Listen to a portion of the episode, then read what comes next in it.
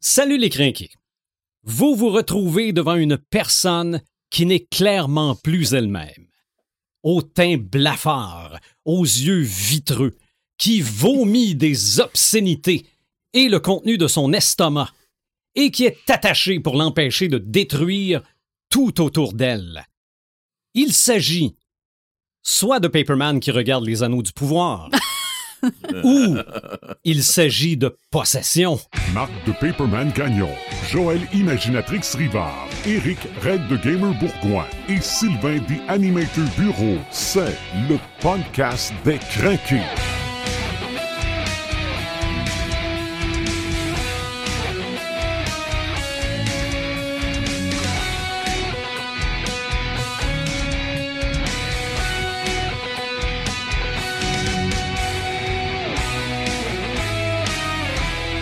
Quelle excellente journée pour un exorcisme. Paperman, salut. Salut! Imaginatrix, salut. Salut! Et salut Red the Gamer. Salut d'animateur. Je sais pas ce qu'il y a, qui- qu'est-ce qu'il y a Pepperman depuis que Il est possédé. ça doit être ça. Bienvenue à notre épisode d'Halloween. Oui. C'est notre huitième Ça fait Sérieux? combien d'années vous faites des podcasts d'Halloween? Ben, depuis le début. depuis le début. Donc, ça serait notre huitième podcast d'Halloween. Puis- C'est mon cinquième Oui. Oui. avec vous. Ça a fait cinq ans que Joël est avec nous. Ouais, hier. ouais, euh, oui, oui, ça, mon j'ai vu ça. premier podcast, c'était Les Sorcières. Ça, je me rappelle, c'était Ok. le spécial d'Halloween. J'ai vu ça passer, sauf que je me suis dit, ça fait quoi, cinq ans après que le podcast y vire? Non, non, non, non. Hey, non, Non, non, non, non. ça nous rajeunit, hein? Ben, j'ai vu une photo, Mhm. ma barbe est plus petite et noire. Oui. Oh, oh, c'est ça, hein? C'est, oh, d'accord, on est là, là. Nous sommes encore autant naïfs qu'à l'époque. Mhm. Nous avons toujours cette belle naïveté. Et Mhm. c'est ça, aujourd'hui, on va parler de possession parce que je vais commencer par l'éléphant dans la pièce. 1973 arrive le 26 décembre prochain sur certains écrans nord-américains parce qu'à cette époque-là, les films sortaient pas dans toutes les salles au même moment, mais arrive le film L'Exorciste qui marque encore aujourd'hui. 50 ans plus tard, moi je trouve que ce film-là, en tout cas, bon, peut-être que je suis pas, euh, je suis pas impartial, là, mais je trouve que ce film-là tient encore la route.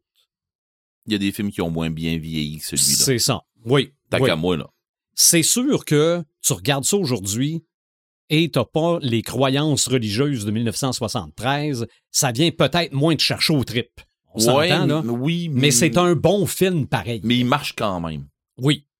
Mais en 1973, qu'on croit ça dur comme fer, puis qu'on sorte du cinéma euh, à pleines jambes pour aller se confesser, là, ça, je suis pas surpris. Non, non, c'était l'époque. Aussi, aussi. Mais par exemple, c'était aussi une époque où l'horreur changeait, Mm. c'est-à-dire que avant ces années-là, on avait Dracula, on avait le, Frankenstein, des films Franken- de monstres. On avait la Horror Picture là, qui euh, faisait des films de. de- c'est ça, c'était la, la Hammer, La, la Hammer, ouais. c'est ça. Mais Le Blob, Oui, c'est ça. C'était des extraterrestres aussi souvent. les Martiens, les fourmis géantes. C'est ça. Mais que ce soit ton voisin Mm. qui te tue ou qui puisse te tuer, que ce soit une entité extérieure qui te possède par en dedans, qui te fait faire des choses que tu contrôles pas, ça, c'était quand même assez nouveau. Ouais, Puis qu'attaque un enfant. Aussi, Aussi, aussi, euh, c'était gros, ça. malheureusement, ça a aussi mis sur la map le cliché de la petite fille en jaquette. Il y en a combien de fil- films de possession avec une petite fille en jaquette? Ah ben, après ça, euh, des centaines. Probablement. T'as même pas besoin d'avoir de, de possession. C'est une film d'horreur. Quand t'as une petite fille qui est là, faut qu'elle soit en jaquette. Je pense au cercle, c'est vrai, je pense qu'elle est en jaquette. Elle est en jaquette. Toujours. Mais le pire, il faudrait que j'aille voir dans les magasins. là, les petites filles, ça met-tu encore des jaquettes? Moi, je peux te confirmer que la mienne n'a jamais porté. OK. Joël, as-tu déjà mis des jaquettes? Oui. Ah, bon. Moi, j'en mets encore. OK. mais c'est correct. Ah, mais, mais soit dit en passant, là, moi, là, pyjama de Scrooge, là, je serais tellement content. Je vais pas te décevoir, Sylvain, mais nous autres, on s'en va vers un âge où on va emporter beaucoup OK? Ah, de- ouais, mais des jaquettes bleues. de jaquettes bleues. Fendu à l'arrière. Des jaquettes bleues fendant. Hey, Ouais. hey, t'es. t'es, euh, Vous êtes, vous êtes prêts pour un exorcisme? Oui, absolument. Ben, c'est ça. Ce film-là a marqué, m'a marqué. Je pense que j'ai pas besoin de vous le dire. euh, à plusieurs niveaux, parce que il y a des subtilités dans ce film-là, du genre que la première fois qu'on voit la petite fille, la gouvernante la regarde avec un air attendri, et la dernière fois qu'on voit la gouvernante, elle ne la regarde plus pantoute de la même façon. La regarderais-tu, toi? Ben, un coup guéri, peut-être. Hum, ça laisse des traces. Non, non, ça, ça je n'en doute pas que ça a laissé des traces. Mais euh, c'est ça. 50 ans cette année pour ce film-là. Euh, je vous le dis tout de suite, j'ai un top 10 des films de possession, c'est le numéro 1. Non, je pense qu'il est comme hors catégorie. là. un gros, euh, gros punch, en effet. C'est hors catégorie, là. Je veux dire. c'est- T'aurais Ben- même, t'aurais même pu pas le mettre dans le top 10, là. Tu sais, le faire comme. euh, Ou, les, ou les 10 positions. Ouais, parce qu'il n'y a rien qui bat ça, là. En frais de film de possession, je pense Non, pas. non, non. Je pense pas. Non. Et personnellement, pour les gens qui se disent tu tripes donc bien sur l'exorcisme, crois-tu à la possession, là? Non. Non, T'as pas besoin de croire à quelque chose pour avoir Non, du non. fun. Ben, même s'il y avait des esprits capables de posséder les humains, ben, ils sont niaiseux en tabarouette. Parce que c'est clair. je trouve qu'ils Ben- font pas bien leur travail. On s'en a déjà parlé. C'est Mhm. très religieux, tout ça aussi. Ben oui, ben Parce oui. qu'on s'attaque à l'innocence de l'enfant. Religieux, Euh, folklorique. je veux dire, c'est c'est venir, euh, laisser venir à moi les petits-enfants. Fait Mhm. tu sais, je veux dire, moi, personnellement. Dis de même Ben dans- c'était ça, là, mais je veux dire, c'est dis de même c'est dans parce un. que on, on s'attaque à ce qu'il y a de plus innocent Oui. pour la religion catholique qui C'est était les enfants. Bon, il y a certains prêtres qui n'ont pas compris ce concept-là dans, la- dans le passage de la Bible, là, mais c'était c'était ça là, qu'on s'attaquait. là, parce que Mhm. honnêtement, moi, être un esprit frappeur, tu possèdes le, le président des États-Unis puis tu fais sauter la planète, là. Mhm. Mais Ben, dépend qu'ils ce que pas- tu ils veux pas- faire. c'est trop Ils facile. n'ont pas souvent d'ambition. Non, ils n'ont pas d'ambition, mais c'est pas c'est très religieux. Oui, absolument. Excessivement religieux. C'est c'est tout- tous les codes de la religion catholique est là-dedans. là. C'est ça. C'est- c'est- tu les vois tous. là. C'est c'est comme, un- c'est comme un cours accéléré de la Bible. Probablement. Mm. Probablement. Et des films de possession, à part l'exorciste, là, je suis une nullité lamentable. Genre, ben, malgré qu'il y en a qui sont considérés comme films de possession que oui, j'ai vu, j'y reviendrai tantôt, là, Mhm. mais l'exorciste d'Emily Rose, j'ai pas vu ça. Euh, Mhm. c'est- euh, sur Tubi, marque Exorcist. En avoir OK? 50. Il y en a un paquet. Oui, mais tu vas empoigner qui sont. Non, non, non, non. Hey, tabarouette, sûr, mais c'est en, sûr. mais en, je pense qu'on pourrait faire mieux qu'eux autres. Ouais, non, mais c'est parce pas en- je veux pas qu'on s'essaie. il y en a que tu, ra- tu, tu reconnais des, des, des actrices de Mhm. films à moins bon budget OK? ou que, en tout cas, euh, la gente féminine gagne clairement plus, OK? mettons. OK? Puis tu te rends compte qu'ils Mais ils ont n'ont pas de jaquette. Ouais, mais tu te rends compte qu'ils ont juste coupé des scènes. Mais ils ont laissé le restant du scénario misérable avec. Fait que là, tu te dis, OK, pour vrai, vous avez fait ça, là? OK? Non, euh, pas pour Genre vrai. de, de, de Triple Exorcist. Ouais, c'est ça. Oups, j'ai téléchargé le mauvais film. Ben, c'est ça. Exactement. Eh mon Dieu. Exactement. Mais non, il y a- il y, a plein de films avec le mot exorciste dedans Mhm. que tu peux penser que c'est en lien à, avec, qui ont peut-être plus de liens que le dernier, là. Ouais, mais Les, l'exorciste de X, Y, Z, c'est Ah, pas l'exorciste comme le film. C'est ça, mais, co- mais comme le vrai film s'appelle L'Exorciste, Mhm. un film qui s'appelle juste Exorciste, l'héritage, Ouais. Pourrait être considéré comme une suite. Ah. Ça n'en est pas une. Non. Non, non, non. Non. Yo. Et soit dit en passant, l'exorciste le croyant est aussi considéré comme une suite. Euh, Fin du débat. On le croit pas. Je reviendrai avec mon top 10 tantôt. Joël, toi, la Qui est clairement pas dedans, je. Non. Ben, je pense qu'avant de, avant de faire mon segment, ça serait bien de de D'exorciser ça? d'exorciser le, le mal, Le de se, sujet. de se- de se faire une idée un peu de qu'est-ce que c'est la possession. Oui. Parce que je pense que euh, ça peut être pris à plein de niveaux. Mhm. Euh, mais euh, dans son euh, premier niveau, celui dont on parle depuis tout à l'heure euh, avec l'exorcisme, c'est un phénomène paranormal qui implique qu'une entité surnaturelle, euh, ça peut être un démon, comme ça peut être un esprit, comme ça peut être à la limite même une, une divinité, une entité surnaturelle prend le contrôle euh, du corps ou de l'esprit d'une personne. Et puis là, depuis tantôt, là, je vous écoute, puis euh, on parle de religion. Mhm. Euh, c'est très lié à la religion. Et il y a aussi plusieurs films ou histoires qui prétendent euh, s'être inspirés de faits vécus. Ben oui. C'est le cas avec Oh oui. l'exorcisme, C'est entre ça. autres. Euh, ce qu'il faut savoir, c'est que c'est vraiment une croyance qui fait partie de quand même plusieurs religions, Mhm. dont la religion catholique qui n'y échappe pas. Et euh, c'est reconnu par euh, le Vatican d'ailleurs que les, les possessions existent.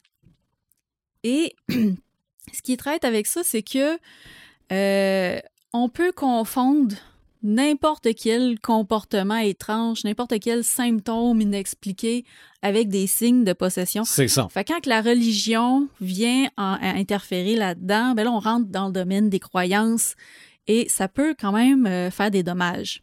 Oui. Fait que moi, j'avais envie de, de, de voir s'il y avait de ces cas de soi-disant possession-là qui avaient inspiré des films, euh, de savoir si ça avait été debunké, en fait, si ça Mhm. avait été Oui. euh, vérifié que c'était pas vrai. Puis, j'ai fait juste un cas. Puis, ça m'a tellement révolté que j'ai dit, j'arrête ma recherche là.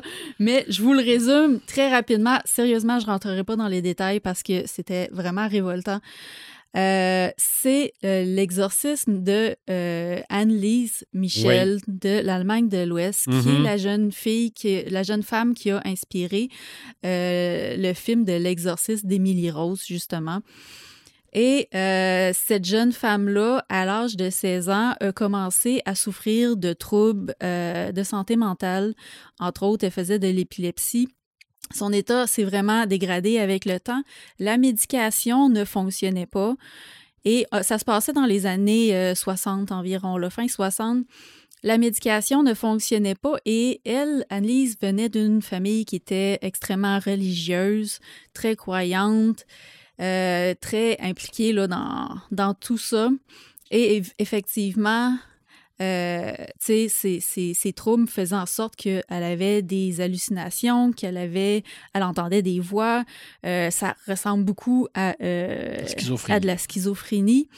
Mais c'est ça, sa médication ne fonctionnait pas. Il y a plein de raisons qui font en sorte qu'une médication peut ne Ouais, pas surtout que la fonctionner. schizophrénie dans les années 60, euh, c'était Ben- très mal compris et pas traité. Exactement. Mm-hmm. Euh, Il y a des médicaments qui peuvent euh, empirer des effets aussi. Des fois, euh, elle s'est mise à faire euh, de la dépression, euh, tu sais, vraiment comme partir ailleurs.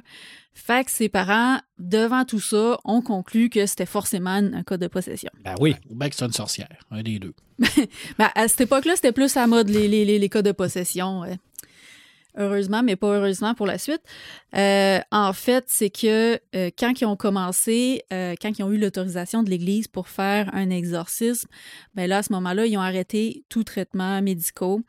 Euh, elle a subi... Parce que c'était pas une maladie. Parce que c'était...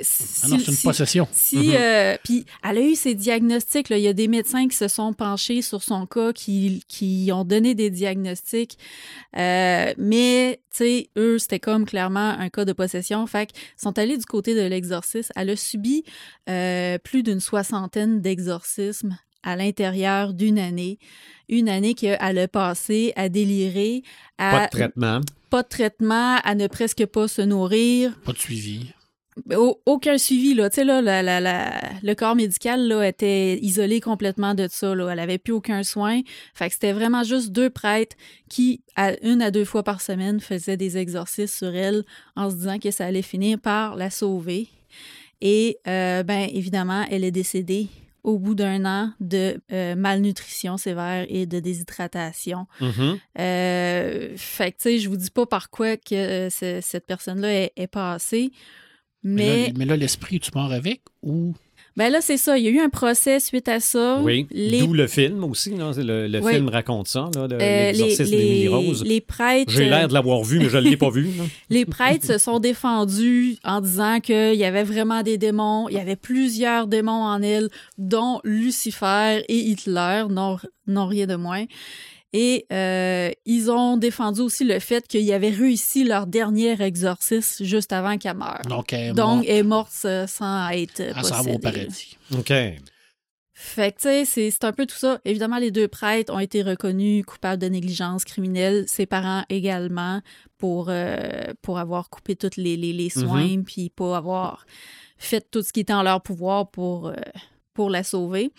Fait que, tu sais, c'est- c'est ce genre d'histoire-là qui fait que euh, moi, dans la vie, j'ai pas mal plus. Quand tu me racontes un- une histoire d'horreur, là, ben, tu vas pas mal plus me faire peur avec des êtres humains qu'avec des démons, là Mhm. quand on est rendu dans ce, ce truc-là. Fait que ça me fait vraiment demander pourquoi est-ce que on fait euh, quand on fait des films, on fait croire que c'est arrivé une histoire vraie. Pourquoi qu'on on nous raconte des, des cas de possession comme ça? Quand que on peut raconter justement l'histoire des gens qui font ce genre de truc-là. Puis moi, personnellement, ça m'effraie beaucoup plus Mhm. que l'histoire d'un démon. Mais En fait, il y avait deux esprits maléfiques là-dedans. Mais il n'était pas dans le cadre, le fille. Il était à l'extérieur. exactement. Ah, mais, ouais, mais là, si tu parles juste des prêtres, les parents, t'as pas mieux. Là. Quatre, Non, ouais, ouais, ouais. cinq, six, mais en tout cas, tous les gens qui. Mais tu sais, Parce que là, on est proche de la mère de Carrie. Là. Oui, oui, oui. Tu sais, c'est ça. On parle, on parle d'endoctrinement, on parle de croyances. Là, moi, j'ai parlé de la religion catholique, mais ce n'est pas que. Là. Je veux dire, il y a comme plusieurs religions dans le monde là, qui. qui tu sais, il y a beaucoup de personnes qui sont décédées. en train de nous des- dire que, genre, le problème, c'est la religion? Non, je suis pas en train de dire que le problème, c'est la religion. Non, je pense dit. que c'est c'est l'aveuglement face euh, à certaines croyances. La religion, c'est pas mauvais en, en soi. Ça, C'est le fanatisme. C'est le Ouais, fanatisme. t'as Non, non, non. non, non. La religion, c'est pas mauvais en soi. La problématique, c'est l'excès. Comme Ouais, dans tout, Comme dans tout. l'excès dans une religion, c'est le fanatisme. C'est là qu'il y a un problème. Tu sais, n'importe qui a besoin peut-être d'avoir quelque chose en à se retenir. Puis il y a du monde qui vont se retenir avec la religion, X, Y, Z encore là. Mais c'est le fanatisme qui est souvent la problématique. Puis dans ce cas-ci, la, Mm. la- C'était clairement des fanatiques. Exactement. Mhm. Fait que, tu sais, avant de. euh, quand on, on écoute un de ces films-là là, qui euh, dit euh, basé sur des faits vécus, là, Mhm. tu sais, avant d'y croire, faut peut-être comme aller fouiller un petit Hey. peu, tu sais, c'est ça, Ouais. s'informer en arrière. la- Basé sur une histoire vécue, là, j'ai vu un film sur Netflix récemment. Hey, je me rappelle pas du titre, mais je pense que c'est un film espagnol de trois femmes qui. euh, des médiums qui courent après des esprits. Là. Et c'était basé sur une histoire vécue. Et à la fin du film, les actrices qui jouent le rôle de ces femmes-là sont dans un restaurant et il y a trois vieilles dames qui entrent dans le restaurant. Je dis à ma blonde, ça doit être les vrais. Et C'est- vrai que ces femmes-là ont enquêté Ouais, sur des phénomènes paranormaux, mais ça veut pas dire qu'il y en avait. Souvent, c'est ça aussi, là. C'est basé sur, une, une vraie histoire qui a marqué l'imaginaire, qui a fasciné les gens, qui les a fait ça. croire que ça... Des, Mais- des chasseurs de fantômes, ça existe pour vrai, mais ils n'en ont jamais vu. Oui, oui, Comme dans ça. Conjuring, là. Les, les deux, les deux, les deux, les deux tarlets là, qui, qui, qui se prédit, qui se dit des grands chasseurs, mais en fin de compte, ils Je ont vais- tous monté ça. Là. Je vais y revenir. Ouais. Tu sais, je pense même que dans l'histoire de Anne-Lise, il y avait un des prêtres qui, avait, qui l'avait évalué puis qui avait dit euh, c'est clairement pas de l'épilepsie qu'elle fait, là. Je veux dire, mais quelle, son expertise? mais quelle expertise qu'il prenait pour dire ça, tu sais. Mhm. Fait Ben, il y avait le message d'en haut. Ben oui, c'est ça. Ah, voilà. Mais, euh, Téléphone rouge. Mhm. mais bref, tu sais, c'est pour dire que euh, oui, ça peut arriver des trucs qui sont vraiment inexplicables. Ça veut pas dire que la science ne les expliquera jamais. Ça Mhm. veut pas dire que c'est pas du surnaturel non plus. Je veux dire, on peut rester ouvert à tout dans la vie, mais euh, tu sais, des cas de possession de même avec des prêtres qui disent que c'est Satan puis Hitler, euh, comme faut, faut qu'il y ait une petite lumière qui allume. Oui. là, à quelque Mais part. Dans le roman L'Exorciste et le film, Mhm. ils se sont un peu protégés de ça. OK. Parce que c'est vraiment le corps médical qui suggère l'exorcisme. Ah ouais. Ben oui, le- euh, la, la mère est dans euh, l'institut psychiatrique. puis C'est eux autres qui disent Avez-vous déjà entendu parler de l'exorcisme? Puis lui, eux autres, ils disent si ta fille croit qu'elle est possédée, en se faisant exorciser, elle va croire qu'elle n'a plus le démon. Ah, une espèce d'effet placebo. c'est Là. ça. Ah oui, j'avoue, de ce point de vue-là, c'est- c'est c'est Ils réaliste. se sont. euh, ben, en tout Tu cas. m'aurais dit que des, des, des, des médecins auraient suggéré un, un exorcisme, je t'aurais dit c'est peut-être de la science-fiction, ouais. Mais, euh, mais oui, de ce point de vue-là, un effet Parce qu'eux placebo. autres, eux autres, ils savaient plus quoi faire. Mm, mm.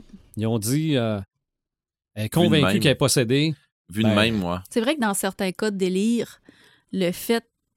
on a vu ça aussi dans. euh, je me rappelle plus quel film, mais tu sais, il encourage le patient dans son délire pour qu'il a- pour qu'il aille jusqu'au bout de ça, pour réaliser que il n'est pas dans la réalité. tu sais. OK, Des fois, on voit ça. euh, c'est une avenue intéressante à décrire. Moi, ce qui m'amène à la question suivante.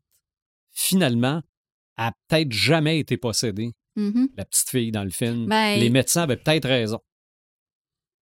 Malgré qu'elle avait des pouvoirs un peu particuliers Ouais, pour là, une fille qui n'était pas possédée.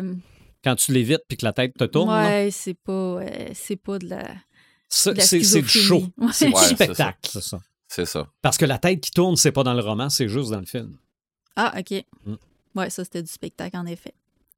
Euh, fait que ce qui me ramène à pourquoi est-ce que plusieurs euh, films de possession prétendent être basés sur des faits vécus. Euh, Il y a une démarche artistique en arrière de ça, évidemment. Euh, c'est que juste le fait de dire que c'est basé sur un fait vécu, ça ajoute au réalisme de l'histoire. Puis on le sait que le réalisme, c'est très important pour le fameux suspension of disbelief, Exactement. La mise sur pause de. l'incrédulité. OK, ouais. de l'incrédulité, oui. Euh, Puis, ben, tout ça, ben, ça contribue à rendre le film plus effrayant. Parce que on le sait que les infos qu'on va donner au public avant une écoute vont euh, et sont capables d'augmenter le sentiment de peur. Ben oui. Fait que, au final, c'est vraiment juste une couche d'effets horrifiques qu'on fait rajouter par-dessus l'histoire avant même qu'elle soit commencée. Puis, il y a plusieurs auteurs, autrices qui font ça dans leurs histoires, juste dire ce petit truc-là, inspiré de faits vécus, juste pour comme rajouter une petite couche là, euh, pour que les gens y croient un peu plus. Même moi, je l'ai déjà fait dans une de mes histoires, puis tu étais là quand je l'avais raconté, c'était euh, au club To- Toastmaster j'avais raconté une histoire d'horreur, puis j'avais vraiment comme parlé comme si ça m'était arrivé, comme aussi on fait des fois à nos, euh, à nos soirées là, de, Ouais. autour du feu, là, Mhm. quand t'as comme un petit trémolo dans la voix là, en disant l'histoire que je vais vous raconter euh, m'est arrivée pour de vrai, j'ai de la difficulté à en parler encore aujourd'hui. Tu sais, euh, même ça, moi, je l'ai déjà utilisé aussi. Mhm. C'est arrivé à un de mes chums. puis- Oui, c'est ça, c'est ça. Tu, euh, tu rajoutes des détails, Ouais. tu rajoutes de l'émotion, puis ça fait en sorte que les gens embarquent plus, sont plus prompts à, Ben oui, à y croire. tout à fait. Mhm. Fait qu'au final, mais tu sais, il reste la question éthique que ça, on pourrait débattre autour d'un verre éventuellement. Est-ce que prendre des histoires comme celle d'Anne-Lise pour en faire des histoires d'horreur, tu sais, prendre Est-ce que des... c'est moralement. Est-ce que c'est acceptable? moralement acceptable? Ça, c'est un autre débat. OK. Mais là, j'ai pas parlé euh, d'autres types de possessions. Parce que depuis tout à l'heure, on parle de possession humaine, Démoniaque. Ouais. Est-ce que ça se pourrait? Puis là, ça, je vous relance la balle pour Ah euh, oui. vos, vos trucs tout à l'heure. Hey, là, tu viens d'ouvrir. euh, Est-ce que ça tu viens se pourrait? un coup de pied dans une boîte de crabe. Des, des possessions d'objets, par exemple. Jean, des Jean ordis. Christine. Genre une voiture possédée, Ouais. un ordinateur possédé. Moi, je vais vous en compter une. Oui. Mhm.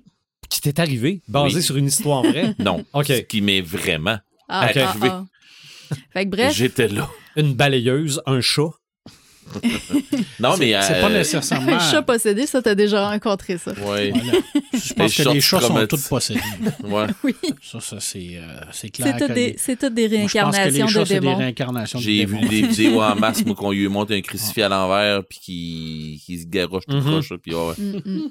Mais bon. Mais, Mais- t'as tellement raison. Mais je vous ouvre une porte. Ben, moi, je vais la si prendre au bon.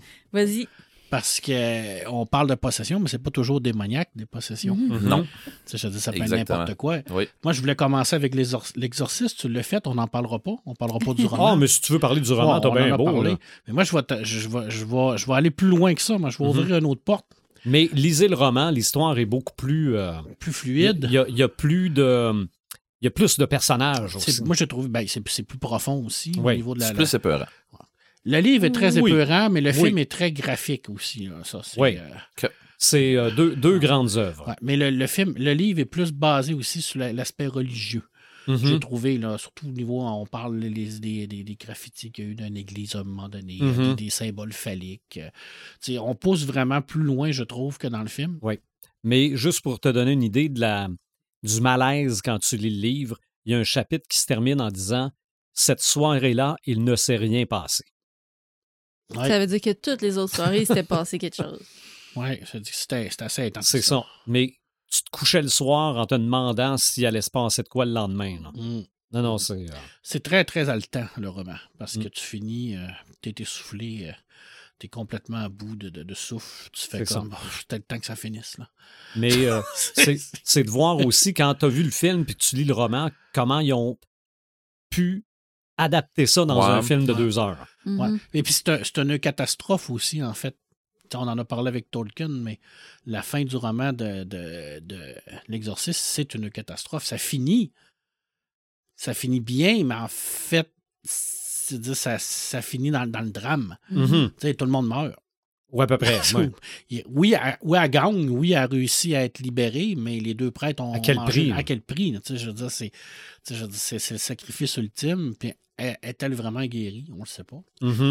Était-elle vraiment malade? On n'en on en a aucune idée. Tu sais? Fait que, euh, voilà. Euh, moi, je vais te parler de possession, mais je suis allé plus loin. Moi. Je me suis dit, est-ce qu'on parle rien que de démons dans la possession? Mais je me suis dit non, parce que moi, le, le truc le plus possession que je connaisse, il s'appelle le projet 2501. Puis c'est une intelligence artificielle. Mhm. OK. Puis c'est Puppet Master dans Ghost in the Shell.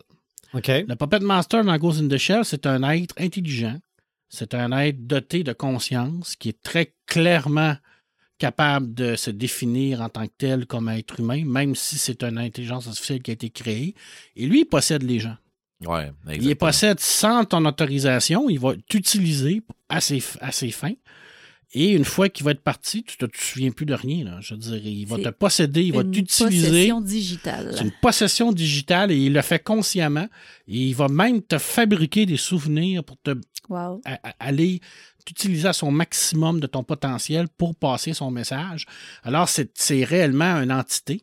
Là, on n'est on n'est pas dans la possession démoniaque du tout. On est dans le cyberpunk à, à Mhm. 100 000 à l'heure, mais on est vraiment dans de la possession. Là, je veux dire. Mais c'est de la possession pure et dure pareil. oui, et, Oui. euh, et en tant que tel, je veux dire, quand, quand le major plonge à l'intérieur du ghost pour essayer de, de- d'y parler, tout ça, ben c'est, c'est pratiquement un exorcisme dans le fond, parce que Mhm. tout ce qu'elle veut, c'est de le faire sortir de là.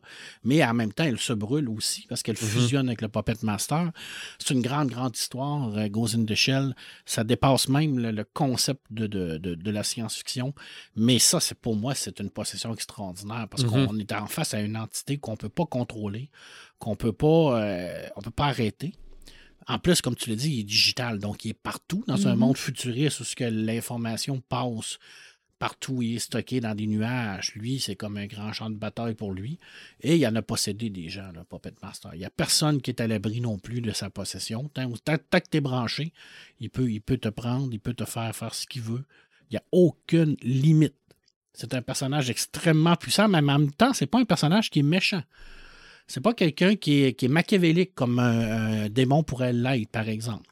Mais en même temps, euh, bon, le machiavélique, oui, des démons, on, on pense toujours que c'est le mal, mais des fois, ben, ça, peut, euh, ça peut être plus, plus gris que ça. là. Mais c'est vraiment euh, une possession extraordinaire. Puppet Master, Ghost in the Shell, pour moi, là, avec, avec l'exorcisme, là, c'est pas mal, c'est pas mal dans, dans, dans, dans les trucs les plus euh, hot que j'ai vus.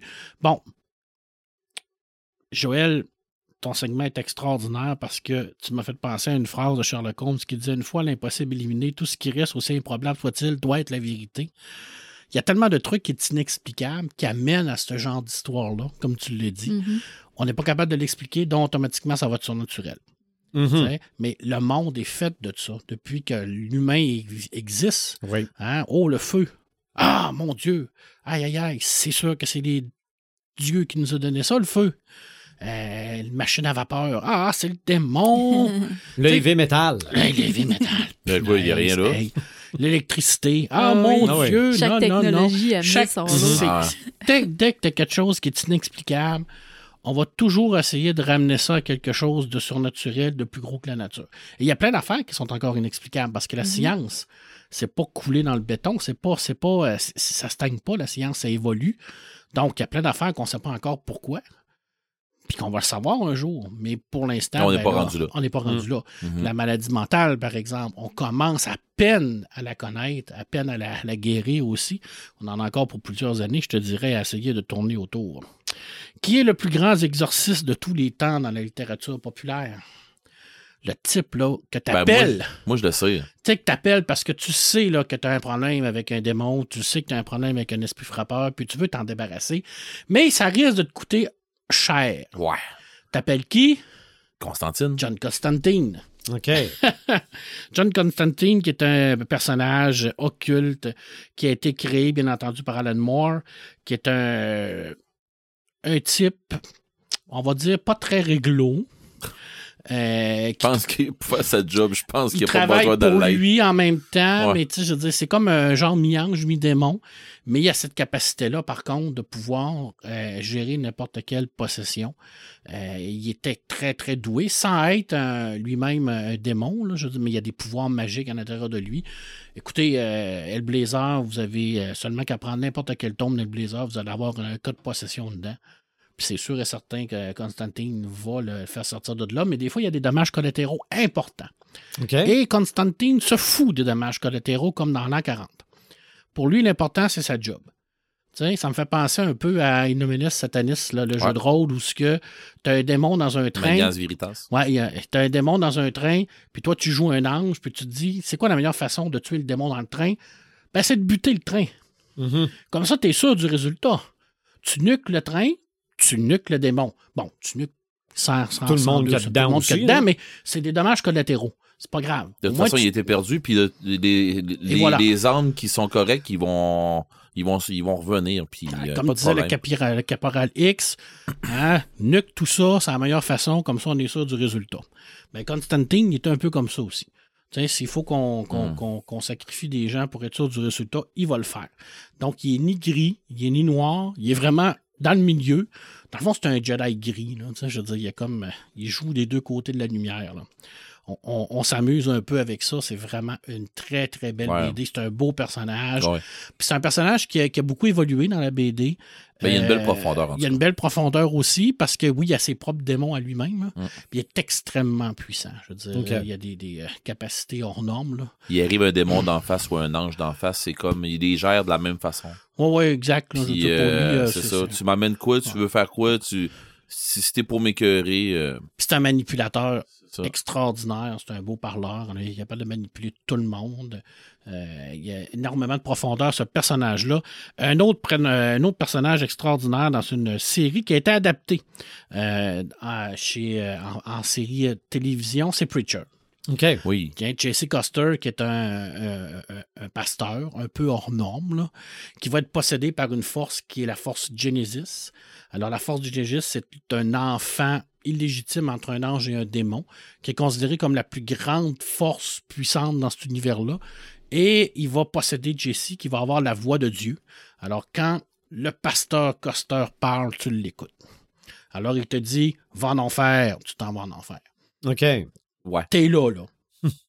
t'es foutu, man. Mais c'est... Donc, c'est un pouvoir qui est extrêmement fort, mais en même temps qui est très difficile parce que faut que tu fasses attention à tout ce que tu dis. Parce que t'es casteur en plus. Ben, il peut parler quand même. oui, La mais c'est quand il n'utilise pas son pouvoir. c'est ça. Mais tu sais, parce qu'il est quand même caractériel. Ouais, c'est ça. Donc, euh, bon, c'est un bon buveur aussi. Fait que des fois, il perd un peu les pédales. Puis, bon, il est avec un vampire aussi. Là. Son, son Cassidy, son meilleur ami, c'est un vampire irlandais. Euh, Sa, sa, sa- sa copine, c'est une ancienne tueuse à gages. Donc, écoute, on est dans un truc complètement déjanté. Et là, là-dedans, il y a un paquet aussi de gens qui possèdent tout le monde. Et Jesse, ben, il a le pouvoir de, de- de- de- d'enlever ça parce que dans le fond, il commande. Fait que tout ce qu'il a à faire, c'est de dire, euh, sais, Pazuzu, sors de là. Euh, il sort. parce qu'il a la voix de Dieu. Mhm. Et lui, ben, en, ayant la voix de Dieu, son, ben, son grand objectif, ben, c'est de trouver Dieu. Parce qu'il veut dire, pourquoi? Mais Dieu, dans Preacher, il est parti. Il est allé se promener. Il a décidé qu'il Ouais. descendait sur la terre, puis il fait, Il fait un trip, puis il est écœuré. Fait qu'il part, puis euh, tout le long de la série, on cherche Dieu, mais il ne trouve pas vraiment. Écoute, c'est déjanté, c'est absolument extraordinaire, et c'est un cas de possession extraordinaire. Et lui, il est possédé par cette force-là, mais dans le fond, c'est une bonne force quand elle est bien utilisée. Ouais, quand le gunslinger sort de là, là. Aussi, oui, le Gunslayer, effectivement.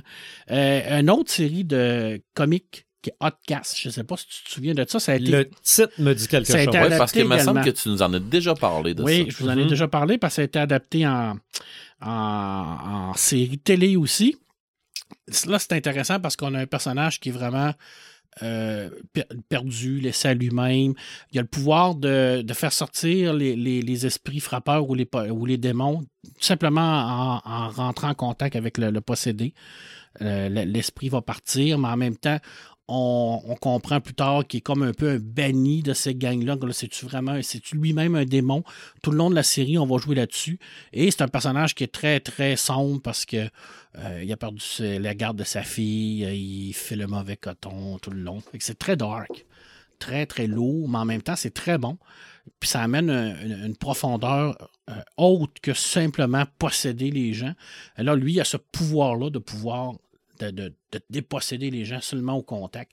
Une- la série était quand même bien. Je pense que ça n'a pas été renouvelé pour plusieurs saisons. Mais ça, bon, bon bref, à cette heure, maintenant, moi, ils renouvellent jamais les, euh, Mhm. les séries. Mais je termine avec Christine. Ah oui. Parce que là, on en a parlé.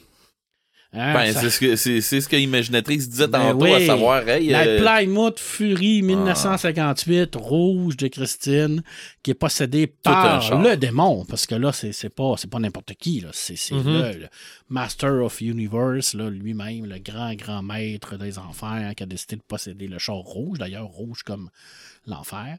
Et on va suivre ce jeune garçon-là qui va, qui va avoir cette voiture-là, qui va devenir propriétaire, puis il arrive plein d'affaires. C'est du Stephen King, hein? Ce qui fait le plus peur dans Stephen King, c'est jamais les démons, c'est jamais les forces surnaturelles, c'est les hommes, c'est les humains qui tournent autour. Alors, c'est ça la force de Stephen King. Christine ne fait pas euh, exception à ça. Quel beau roman de Stephen King, encore une fois, qui a réussi à prendre un char qui est rendu emblématique à cause de lui. là. Oui. Plymouth 58. c'est ce que je m'en allais dire, ce char-là Ah. euh, pris de la valeur à cause de. Oui, tout à fait. Tout à Ouais. fait. Je veux dire, est- tout le monde va avoir une Plymouth 58 en pensant qu'elle va être possédée. Mais c'est pas Mhm. super le fun en tant que tel. là. Euh, Sûrement pas. Non. Mais le, le film, euh, c'était quoi? C'était Maximum Overdrive? Ça Euh, aussi, c'est Stephen oui, King. Mais est-ce que c'était euh, un camion possédé? C'était Ouais. des camions qui étaient possédés. OK, mais OK, Euh, c'était pas vraiment possédé. possédé. Il était pas possédé. Non, mais il y avait un es- Non, il n'était pas possédé. Les non. camions avaient un esprit. euh, il, était, il était vivant. C'était comme une race propre. Là. Les camions avaient comme développé un esprit. puis Parce que tu avais le de- masque du euh, lutin vert en avant. Ouais, mais il avait décidé de manger tout le monde là, parce qu'il était écœuré. Je me souviens plus trop, là, mais je sais que c'était pas une possession en tant que telle, mais c'était, c'était- il, y avait, il était vivant. Là. C'était, c'était, OK. Tu sais, ça, ça, c'est, du Stephen King. Là. S'imaginer que les camions sont vivants. C'est sûr qu'il y avait un chauffeur dedans. moi. Non, non, il n'y a pas de chauffeur. C'est, ils sont, euh, ils sont vraiment comme euh, automatiques, puis ils font ce qu'ils veulent. Ben, dans là. le même principe que ça, puis on en a déjà parlé, je pense, avec un podcast sur les autos, quelque chose comme ça, Oui, peut-être. euh, que je vous avais dit qu'il y avait eu un film qui s'appelait L'Enfer mécanique. Puis Mhm. c'était un Continental, je pense, de Lincoln Continental ou quelque chose comme ça, un vieux, vieux char, comme s'il y avait le feu qui avait poigné dedans, tout ça, là. Mais, euh, puis qui courait après le monde, là. puis euh, un peu dans le même principe que Christine, là. Ouais. Mais il n'y avait pas personne qui le conduisait, puis tout ça. D'ailleurs, Christine, euh, qui est considérée comme un de ses plus faibles romans. Alors, tu sais, quand tu es auteur, tu te dis le livre qui est le considéré comme le moins bon, c'est Christine. Tu peux te coucher le soir. je pense. Ouais, C'est ça. tu peux dire, ben, coudon, j'ai réussi ma ça, journée. ça, ça prenait peut-être pas en considération là, les, les années plus récentes. Probablement, Mm. effectivement. En Mhm. tout cas, à l'époque, je sais qu'il y avait eu quand même eu des, des, des Il y a, il y a eu, mauvaises il y a eu critiques. Joyland depuis. là. Ouais, Ouais. ouais, ouais, il en a fait une coupe. Ouais. euh. Ouais. Mais c'est ce qui est le fun avec cet auteur-là, c'est qu'il s'en cache, il, s'en cache pas. Mhm. Il le dit lui-même. Ouais. Mhm. il écrit quelque chose, c'est pas bon, puis il le sort. Il dit que je l'ai écrit. C'est pas super bon, mais je l'ai écrit. Mais il y a un auteur aussi qui s'appelle Pierre Boulle Oui. qui dit qu'un de ses moins bons romans s'appelle La planète des singes. Effectivement, mais c'est vraiment considéré comme un de ses moins bons moments, un Mhm. roman. Parce qu'il en a écrit beaucoup des romans, mais on ne Mhm. se souvient que de lui, que ce roman-là en tant que tel. Un peu comme Michael Crichton. On va se souvenir de Jurassic Mhm. Park. Mais pourtant, il a fait, la, la- il a fait la- la Andromède, le virus Andromède, qui est extraordinaire. Il a fait un paquet d'affaires, de- mais on se souvient que pour Jurassic Park, mais qui, qui est un excellent roman. Oui. Oui, ben en tout cas, on en a fait un excellent film. E- effectivement. Ça, c'est sûr. Alors, c'est ça. Mais le summum, ça reste l'exorcisme en 71. Le, le- Mais c'est que ça a tellement parti une mode, là. Ah, clairement, clairement. Dans, dans mon top 10, là, il y, en a- il y en a plein qui sont pas là, là, évidemment. Là. Mais premièrement, L'Exorciste, il y a une copie turque qui s'appelle Satan. Parce qu'à cette époque-là, non, j'ai dit turc, non, je pense que c'est indien. Mais c'est peut-être turc. En tout cas, dans ce temps-là, comme il n'y avait pas l'Internet, ils venaient voir les films aux États-Unis, puis ils prenaient des notes, Ah oui? puis ils retournaient chez eux, puis ils le refaisaient. Oui, oui. OK? Mon Dieu. Il y, a, il y a un Star Wars turc. Il y a un Superman turc. Mais je te dis, là, c'est moi avec un S sur mon T-shirt puis une cape, euh, une nappe en arrière. là. OK. C'est- Satan, là, j'en ai vu des bouts. Si je pouvais l'avoir en DVD, je l'aurais juste pour ajouter à ma collection, là, pour un, un, un A pour l'effort. Ça doit pas être trouvable nulle part. Ben, je pense qu'on peut le voir sur YouTube, par exemple. là. Mais, oh!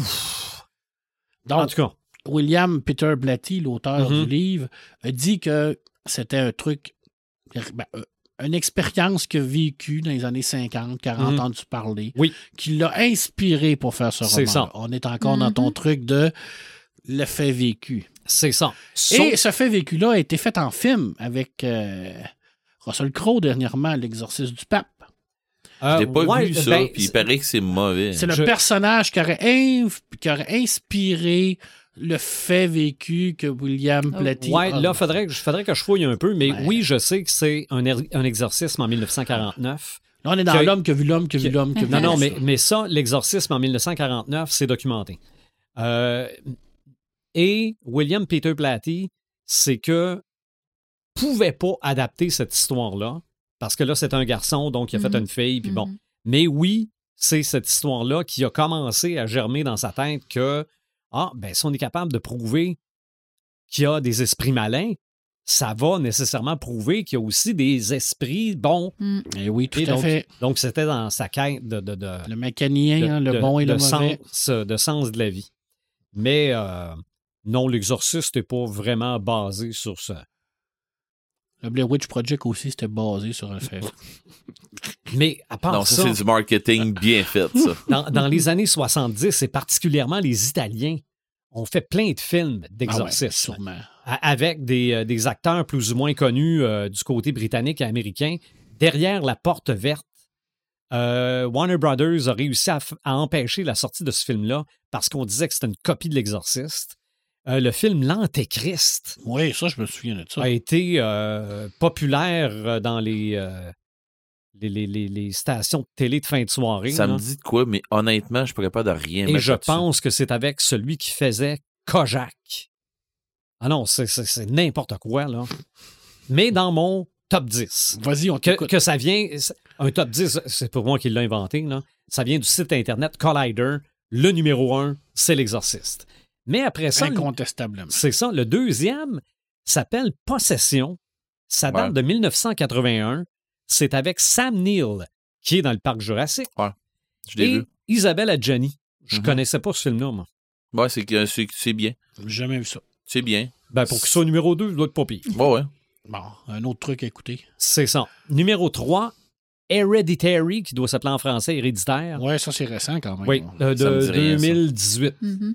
Je l'ai pas vu, j'ai juste vu des bons commentaires OK. à l'effet que c'était bien épeurant ce film-là. Ça me dit absolument rien. Est-ce que c'est basé sur une histoire vraie? J'en ai aucune espèce d'idée. Sûrement. Mais le numéro 4 est sûrement pas ba- basé sur une histoire vraie. C'est l'Opéra de la Terreur. Ouais. Ben, c'est une histoire vraie, certain. C'est basé sur le Necronomicon. Ah! Et une cabane qu'on pourrait normalement retrouver dans n'importe quel terrain GN. Oh oui. Bon. Oh, clairement. Dans Voilà. le fin fond aussi de l'île du Prince-Édouard. Aussi. Oui, ben oui. Tu l'as vécu, toi? Ouais. Il te manquait, Oui. il te manquait une copie, puis c'est tout. D'ailleurs, dans Lovecraft, on en a aussi des possessions. hein. Mhm. Oui. Mhm. Je veux dire, dans l'abîme du temps, par exemple, où ce que les gens sont possédés par la grande race de Yit. La plus grande, euh, l'affaire Charles Dexter Ward. Tout à fait, OK. effectivement. Numéro 5, Activité paranormale. Arc. J'ai jamais vu ça. Moi, moi je les ai Il y en a à peu près 12. Là. Je les ai toutes vues. Mhm. Puis, c'est pas tant de la possession que, Des esprits frappeurs, que des esprits frappeurs. Des raids, des esprits frappeurs, Ok. des affaires comme Tu sais, ça. c'est filmé avec une caméra à l'épaule. Ouais, Ils oui. te font à croire Ben, que non, c'est non, vrai, c'est pas des caméras de surveillance. Oui. Ouais. là. Ouais, ouais, mais tu sais, après, c'est Ouais, à croire il que y en c'est a, par- il y a, y y un ouais. paquet d'affaires là, qui arrivent là-dedans. Ah, mais D'ailleurs, c'est un effet qui est souvent utilisé pour faire croire que les histoires sont vraies. là. Les, les Mhm. caméras à l'épaule, comme dans Blair Witch, euh, les, le- les- les caméras de surveillance. oui, ou, pas dire euh, Dans Cannibal Holocaust. aussi. ou un, un iPhone, whatever. Là, tu sais, Mhm. euh, Ouais. Dans Ouais, le fond, on est rendu filmer- avec. euh, on n'a filmer- plus des caméras à l'épaule. Comme dans ça. Cloverfield. ben oui, mais Ouais. c'est- c'est pour donner un, un feeling d'être filmé Mm. euh, style amateur. C'est Ah, mais. Cannibal Holocaust, c'est vrai. Ok, on continue? Face à la mort aussi. ouais, c'est ça. On devrait faire ça, des, un, un épisode sur les faux documentaires. Ah oui. Il y, en a, pas rendu là. il y en a un sur la, sur la mort de Paul McCartney, c'est tellement drôle. Ah oui? Ah oui, ils font, ils font vraiment là, exprès. Là. Euh, numéro 6, je connaissais pas ce film-là non plus. The Witch, ça date de 2015 Oui. et ça met en vedette Anna Taylor-Joy. C'était Mhm. bon, Ah, ça. Ça, c'est des, des, des, euh, des colons qui se perdent dans le fin fond du bois, qui font, Ok. se font posséder par. Mhm. Ben, en fait, elle, elle devient sorcière parce qu'elle signe dans le grand livre à la fin. Là. Mhm. Puis elle se promène tout nu dans la forêt parce qu'il Mm. fallait bien monter une paire de fils à un moment donné dans le film. là. OK. Un Parce film de sorcière. des sorcières, c'est ça. C'est une sorcière qui n'est pas tout nue, c'est pas une sorcière. là. C'est ça.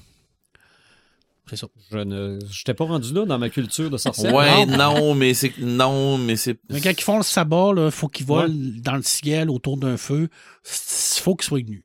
OK. C'est c'est- c'est- c'est ça. OK. Ouais. Graphiquement, il faut qu'ils soient nus. Dans la vraie vie, je Mhm. pense pas que C'est pas la même que ça se affaire. ça, en Ben, dans la vraie vie, euh, les, ils doivent être sur euh, OnlyFans. pas, pas plus. Ouais, mais rendu là. C'est des que- sorcières. Ouais, mais tu, tu joins l'utile à l'agréable. À un moment donné, il faut que tu fasses de l'argent. Bon. Mais c'est angoissant, ce film. OK. C'est vraiment Ouais, ouais. Tu parlais de nos amis les Warren tantôt. Ah, Ouais.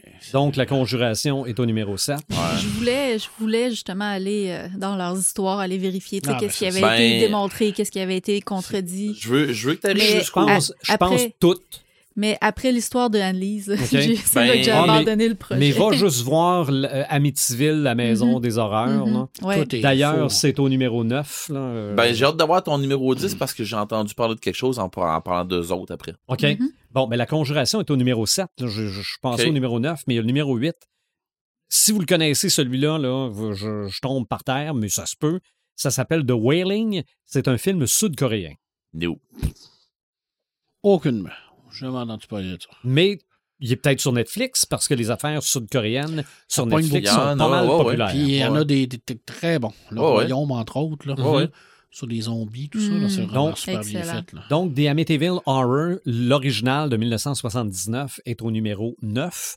Moi, ça m'a jamais jeté à terre, ce film-là. La maison était possédée par le diable. C'est ça, oui, oui, absolument. Et c'était les Warren. Ouais. Je pense qu'ils ne s'appellent pas les Warren dans le Mm. film, mais c'était les Warren qui étaient allés là puis qui ont dit c'est la porte de l'enfer. D'ailleurs, Non, non, l'esprit de la maison d'Amityville, Mhm. à un moment donné, elle a dû faire un choix, vivre avec les Simpsons ou retourner en enfer, et elle décide de retourner en enfer. OK. Dans Bon, un ben spécial voilà. d'Halloween des Simpsons. C'est Pour réglé. vous montrer à quel point les Simpsons sont forts. Et au numéro 10, regarde, c'est sûr, Red, que c'est pas ce, que, ce à quoi tu t'attends. là. Non, non, non, non, mais c'est parce que j'ai d'autres choses à jaser OK. après. Le film s'appelle Black Sunday et date de 1960. Donc, No. je connais pas ça. Là. Je connais pas ça. Zéro. Je pense Moi, je que c'est connais en noir Black. Friday, où il y a beaucoup de gens qui Oui. sont possédés par le, le- le- Oui, mais Le- probablement, le, le démon de la le démon de la surconsommation. probablement que rendu au Black Sunday, c'est la dépression puis les convulsions, puis tout, tout ce qui vient avec. Là. Donc, ça a l'air de la possession. ça fit. Mais bon, ça, c'est c'est le top 10. Mais je voulais aller un peu champ gauche. OK. Mhm. OK? Parce qu'on a dit que c'était pas juste des possessions. Non, mais c'est ça, ouais. Si je prends le film un vendredi dingue, dingue, dingue. Ah. Ben Ouais. oui, on change de corps. Ouais. C'est Ouais. pas de la possession, je pense. Est-ce Moi, qu'ils c'est- prennent Transfiguration, le transmutation. Ouais, ouais. ouais, Transfiguration. c'est ça. OK. C'est de la transfiguration, ça. OK. Mais c'est quand même un esprit qui n'est Ouais, pas c'est le tien. C'est un prend- type de Mais possession, mais, l'esprit qui prend, posse- qui prend possession de l'autre corps, il est pas vraiment en contrôle de ce qu'il fait. tu sais. Il peut pas en ressortir, il peut pas. tu sais, C'est c'est ça. c'est pas tout à fait les mêmes règles que, que dans de la Mais C'est un ok, type, ça pourrait c'est être un type type. de. Ouais. ouais. OK. Ben, je m'en vais dans la même direction quand même, là. Jason en enfer. Je sais qu'on veut pas se rappeler de ce film-là. Je l'ai pas vu, celui-là. C'est correct. J'ai arrêté à Jason dans l'espace. Je pense qu'il est après. C'est quoi correct? Jason en enfer. J'ai pas eu ça, moi, Jason, dans l'espace. Oh, ouais. Ben, en tout cas, la- la- la- l'azote liquide, là, c'est quelque chose. Là. Ah, J'aime ça, moi, quand il euh, se refait Hey. avec les nanotechnologies, là, puis là, c'est... Les upgrades. Ah ouais, puis là, Et il puis là, il s'en tout- va dans l'espace en milliers de particules, puis... Mais. Ouais, et encore une fois, on a encore une androïde qui est un genre de, de tueuse incroyable, Mhm. qui est encore la, la fille à moitié tout nue, ça c'est sûr. c'est une sorcière. Ouais. Là, c'est un droïde, c'est encore pire. OK, OK. Mais euh, Red, toi, tu voulais ajouter quoi? Ben, si tu veux, je rajoute de quoi. Non, mais là, tu- on peut pas topper Jason en enfer, ça, c'est sûr. OK. Parce que, Joël, c'est que Jason explose au début du film. Ils le font exploser, mais il y a quelqu'un qui ramasse son cœur. Qui n'a pas explosé. OK, il ramasse son cœur, puis là, à un moment donné, là, par une envie terrible, à force de regarder le cœur, il croque. Jason est rendu en dedans de lui. Ah, Puis là, à un moment donné- Seigneur! Puis là, à un moment Là, il se transforme en Jason. Ils sont allés Non, pas à ça. fait. Il tue du monde. Mais là, après ça, il change. En tout cas, il, est- il est dans deux, trois quarts pendant le film. Wow. Donc, il les a possédés. Pour ça que j'ai arrêté de. Je me demande si je l'ai pas vu. Il y avait un film avec Denzel Washington pas au complet. aussi. euh, Et? Oui! le- Ah, un ange, c'était Azazel, je crois, qui possédait les Oui. gens. Puis il touchait, puis ça changeait. Là. Je me Tant qu'à moi, là, c'était bon. quoi. À Tant qu'à fin, moi, le à la film- fin, il allait dans une cabane pour, Ouais. pour se tuer, pour pas que le, le- Ouais, l'ange Je me souviens plus comment ça s'appelle. C'est vraiment bon. C'était bon, ce film-là. Tant Ça qu'à moi, là, le film Légion est beaucoup Oui. plus un film de possession. Ouais. Eh. Oui, puis ça, c'est un, film apocalyptique, biblique même, Ouais. où les c'est des démons qui rentrent dans les corps des gens Ouais, pour provoquer l'apocalypse parce que c'est la fin de tout parce que l'homme a déçu Dieu puis il y, a des- il y a des anges qui débarquent pour dire euh, moi. euh, il y a un ange qui veut euh, défendre la vraie volonté de Dieu en sauvant l'humanité. Puis les autres sont écœurés, puis ils ont fait ah, OK, là, c'est assez. là. Mais En bon. fait, on peut C'est pas un bon film, ça aussi. Moi, j'ai adoré. Puis un beau, un, en beau, vouloir. un beau huis clos aussi. tu sais, Ça se Ouais, passe ça se presque tout dans le restaurant. oui, ouais. Mhm. puis je peux vous dire une affaire, le, le feeling que t'as en écoutant ça, c'est vraiment top shape. OK. Tant qu'à moi aussi. Un bon euh, film. euh, Puis c'est un dilemme, hein, parce qu'à un moment donné, tu te dis, euh, je suis avec lui ou je suis avec les démons? hein? Mhm. Tu regardes ce qui se passe à la planète. Demon Night, La Nuit ouais, des démons. Tu dis Mhm. peut-être que ce De brûler puis from the Crypt. hein. Oui. La Nuit des démons de Tales from the Crypt, euh, c'est c'est super Oui. bon. Ben, si j'allais plus loin que le top 10, il y avait aussi, le, Ouais. il y avait aussi Démon. Oui, démons, ouais. Oui, mais je pense que La Nuit des démons est meilleure que ça. Dracula Oh. aussi est capable de posséder les gens. Oui, l'esprit. Parce que quand Ok. il te mord ou qu'il te fait goule, il y a une partie de ton esprit qui est possédée par lui. Exactement. Parce qu'il est capable de te contrôler, parce que tu deviens une de ses choses, une de ses possessions. Ben, J'ai une question pour vous C'est autres. un pouvoir vampirique très fort. Oui, exactement. J'ai une question pour vous autres. Euh, Avez-vous vu sur Netflix, parce que ça vient de sortir il y a pas longtemps, euh, Devil Made Me Do It, ou euh, le, le, le- Satan m'a- m'a- me l'a fait faire, ou quelque chose comme ça. Le, le démon, le, le, le démon m'a fait, m'a- fait agir, ou quelque chose comme ça. Bon. C'est un style documentaire un peu Ah, d'un oui, oui, oui. jeune Oui, j'ai vu ça. Mais je l'ai pas tout vu? écouté. Bon, mais il Mais- paraît que Il plaide la possession démoniaque. Exactement. Puis finalement, c'est pas tant plaider la possession démoniaque, ça a l'air c'est bien plus un, euh, passer des Warren au cash. là. Mhm. Ça revient quasiment plus à ça. C'est pour ça que vous m'avez fait penser à ça en parlant des, Wa- des, des Warren. Parce que, à ce que j'en ai compris, ben pas compris, je l'ai pas vu, mais je me suis fait raconter, euh, il y a un, un ami avec qui que je travaillais qui m'a dit euh, écoute, euh, pff, perds pas ton temps là-dessus, là, c'est bien plus un procès contre les Warren que d'autres choses, on dirait. Là. Ok. OK. Je disais, oh, ok, c'est. Je pensais non, que c'était. euh, euh, ben on, non, on essayait de faire, euh, faire excuser des meurtres à cause de la possession démoniaque. c'est ça. C'était un peu ça que j'ai compris. Là. Ça, Ben, ça, Maladie mentale, peut-être. ils là. réussissent aujourd'hui avec la maladie mentale. Ouais. Quand t'es pas Mhm. criminellement responsable. Là. Ouais, ça marche. Ben, ça marche. Ben, Ça marche, mais je veux faut, dire, faut que ça c'est- soit éprouvé par un psychiatre et Ah contre-vérifié par un autre Oh, oui. psychiatre. C'est ça. Sauf que là, euh, c'était contre-vérifié par les Warren puis l'Église. Ouais, ben là, les Ah, Warren ok, puis je l'Église, là, comprends. je vais te dire, ben franchement, là, ouais, C'est pas des spécialistes. non, ils peuvent configurer mon derrière. Pour ça, là. Tant qu'à moi, là. ça va sentir le possédé. Ouais. Clairement. Dans les jeux, Red, Mais écoute, la on est souvent possédé par les jeux. Ouais. Eh, mon Dieu, j'ai pas tombé dedans. Non, faut pas. Non, puis une maudite chance parce que je veux dire, là, on tombe, euh, on, tombe ailleurs. Euh, non, j'ai. Parce qu'on on parle de démons, euh, démons cybernétiques qui créent de la cyberdépendance, ça. euh, mais bon, c'est pas là qu'on est. Dans les jeux vidéo, autant que dans les jeux sur table, autant que dans les grandeurs nature, euh, on sert souvent de la possession justement pour faire faire. euh, pour, dans le fond, euh, se servir comme prétexte pour. On, on peut s'en servir comme prétexte pour justifier des actes qu'on va faire ou qu'on va perpétrer qui, qui sont mauvaises. Mais des fois, c'est pas tout le temps mauvais. Des fois, euh, on va se ramasser justement dans des grandeurs nature où ce que t'as une personne qui tombe possédée, mais elle a les pouvoirs d'un dieu X, Y, Z. Tu sais, la possession, c'est pas nécessairement mauvais, mais la possession, c'est rarement bon. Quand je dis euh, que même, même quand c'est un bon un dieu euh, dit bon là, qui va te posséder, là, ben souvent ça, ça vire pas tout le temps si joyeux que ça. Là. Ben souvent, euh, il y, a un power, il y a un power trip qui embarque avec ça, puis euh, ça dégénère euh, régulièrement. L'homme n'est pas fait pour avoir des pouvoirs d'un dieu. Mhm. Pas tant, non. Je suis un, un brin d'accord avec ça.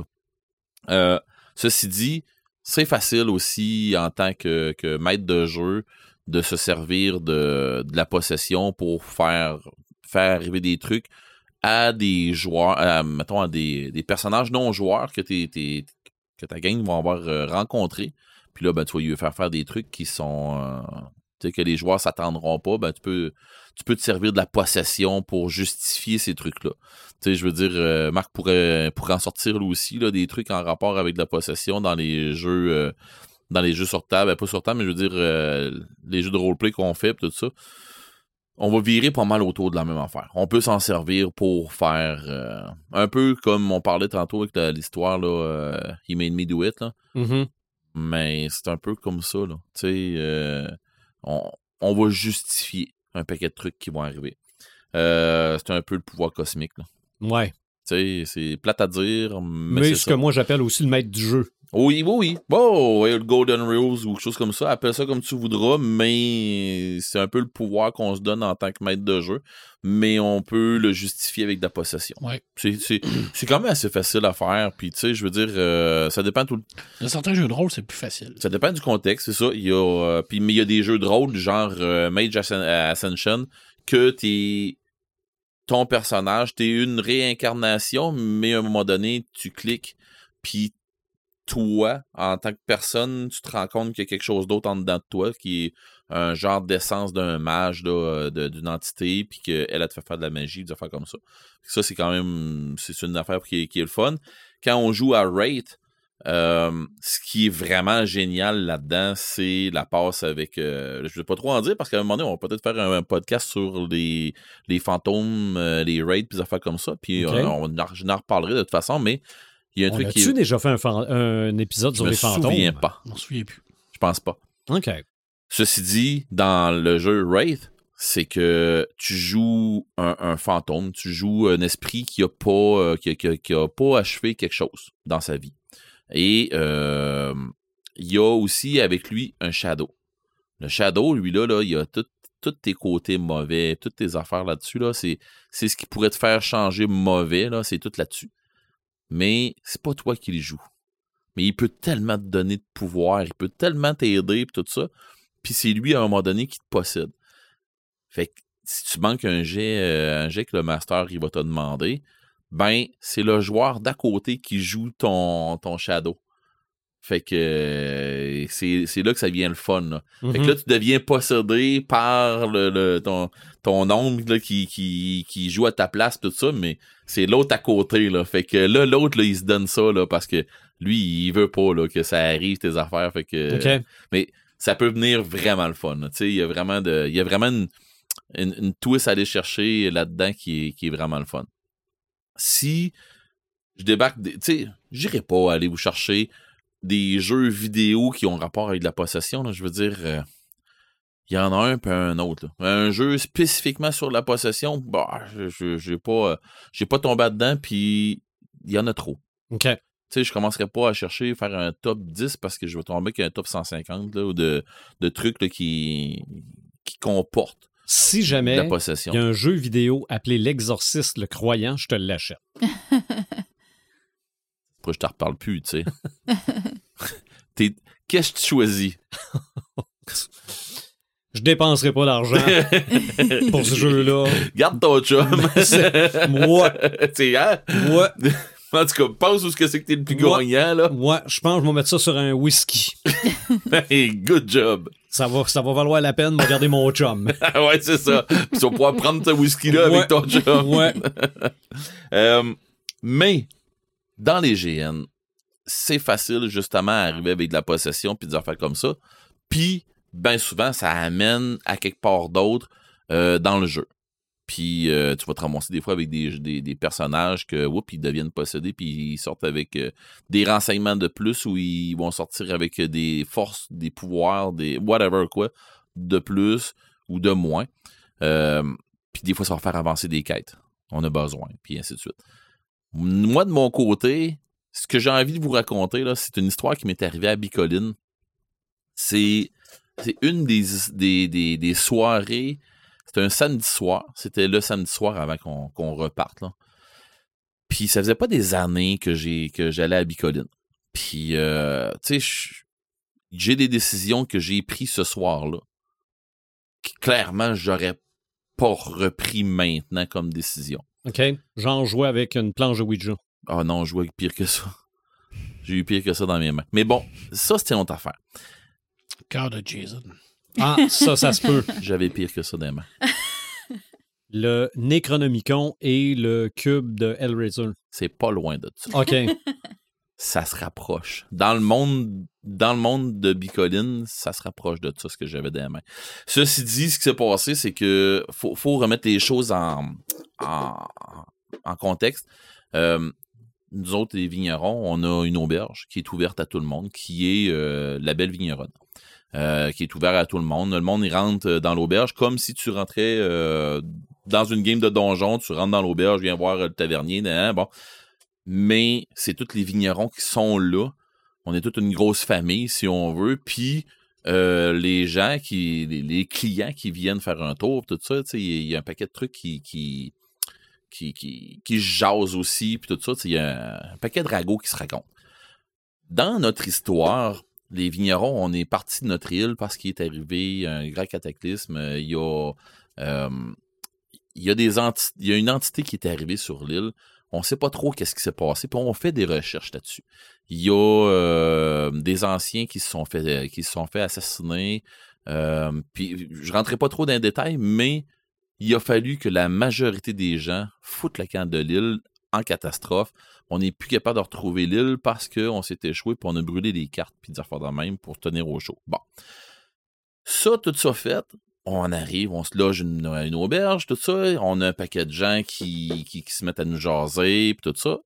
On a à un moment donné un filon. Il y a quelqu'un qui vient nous jaser que je connais un capitaine de bateau qui a déjà fait un, qui a déjà passé à telle place, puis qui a entendu parler d'un bateau qui, qui aurait coulé, puis blablabla, puis lui, il, a envoyé du monde euh, à cette place-là, puis tu sais, en expédition sous-marine, il est ressorti avec une canne, il est ressorti avec telle affaire, un trésor, ta, ta, ta, ta.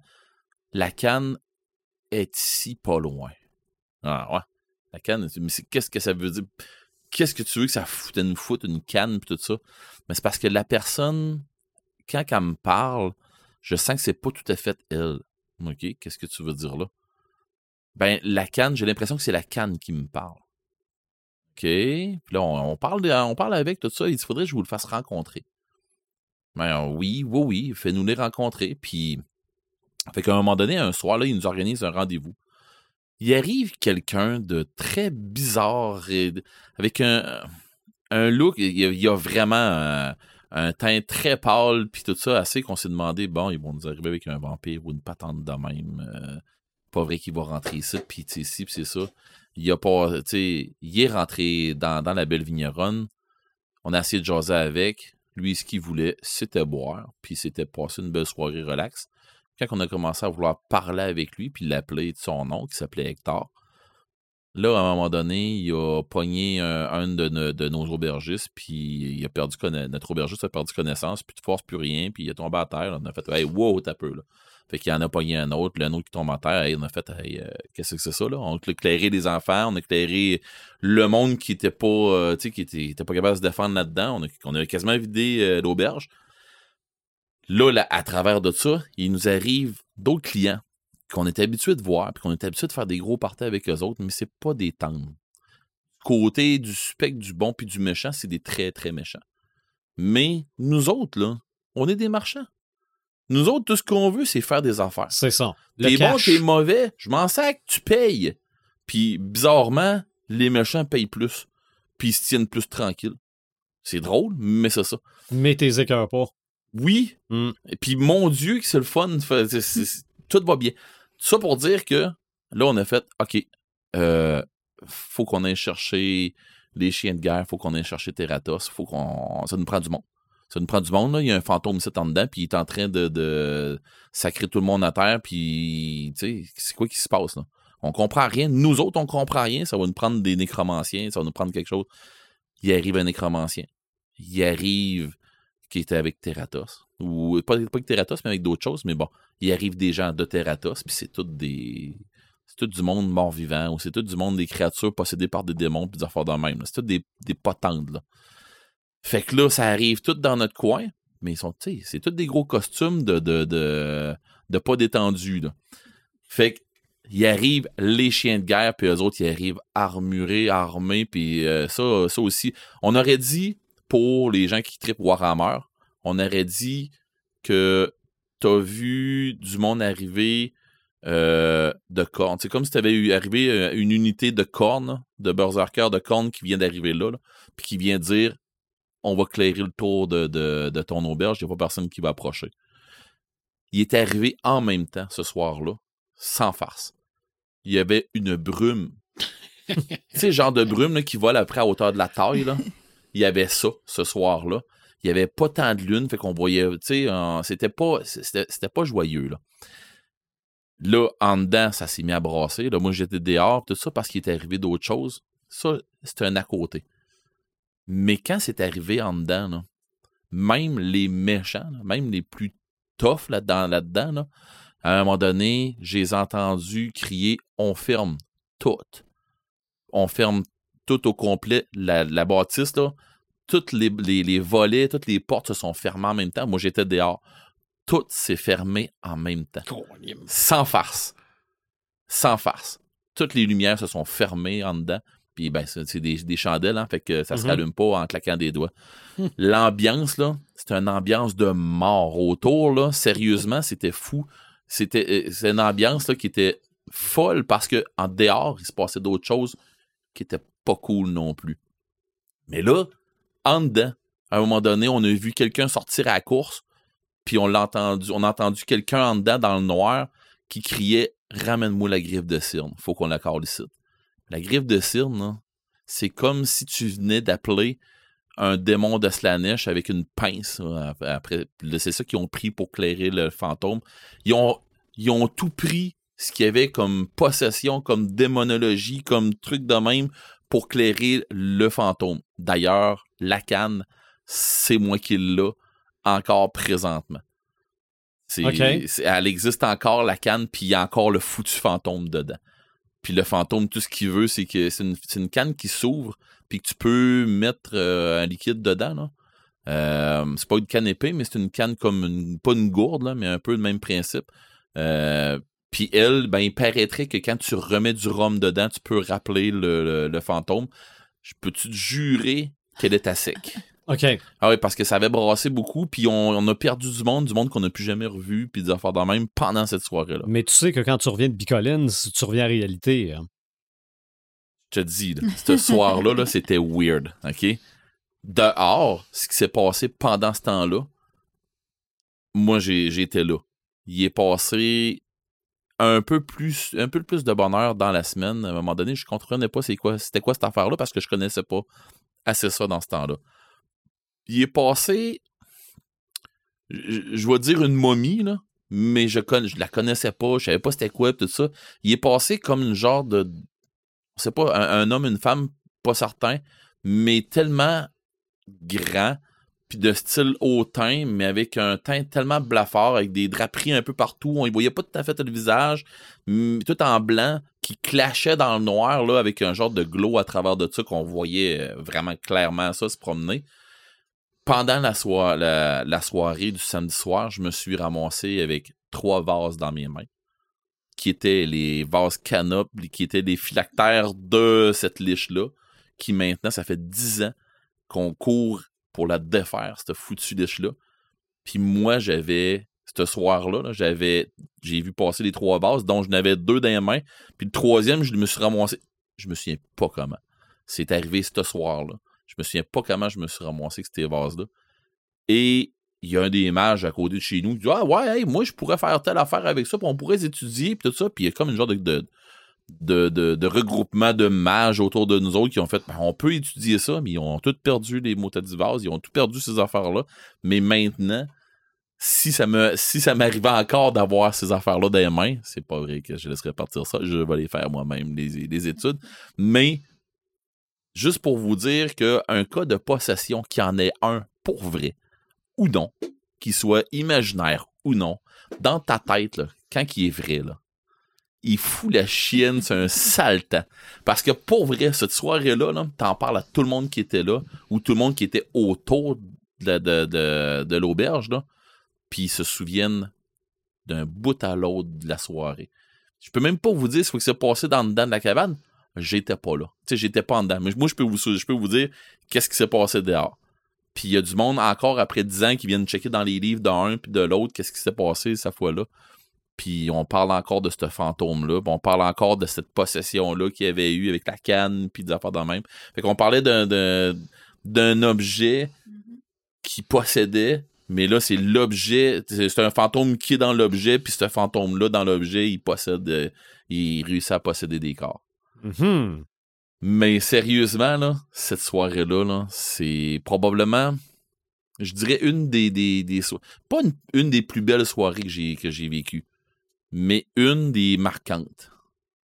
Tu sais, c'est dans, dans mon top, là, euh, elle fait partie d'une des marquantes, mais là, je commence à en avoir beaucoup, là. Oui, ben oui, mais ça. M- Mais sauf que. Prends des notes. Euh, je verrai mon livre. Euh, mais, mais sérieusement, quand tu tombes avec euh, le, le, le, le style gloomy, le- tu sais, tout, tout ce qui, qui, qui vient autour, là, puis que les gens, ils savent tout qui est en dedans de la cabane, puis qui a été appelé pour, pour, pour casser ça, puis tout ça, tu fais comme, OK, puis les autres, ils réussissent pas, là. Tu sais, comment est-ce qu'on va faire?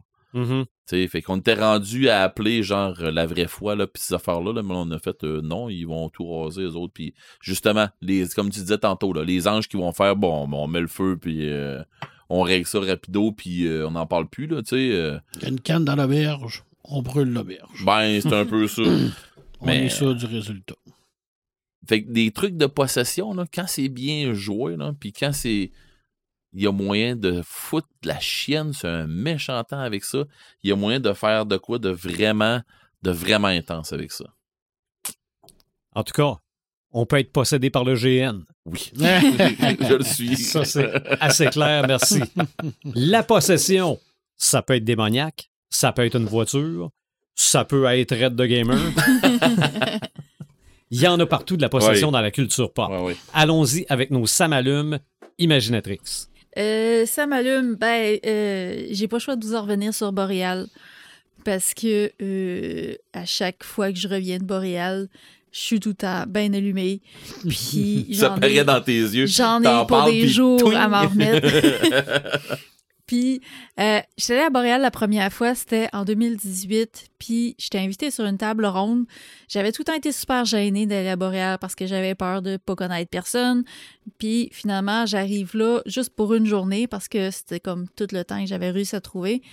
Euh, puis, je découvre que Colin, tout le monde est super accueillant. Puis, tout le monde parle avec tout le monde, même s'ils se connaissent pas. C'est vraiment merveilleux. Mhm. Fait que j'avais récidivé en 2019 à Sherbrooke. J'avais été pour tout le week-end. Euh, 2020, annulé. 2021, on a eu droit à une édition virtuelle qui, malgré tout, a quand même comblé le petit manque, même si on voyait pas les gens.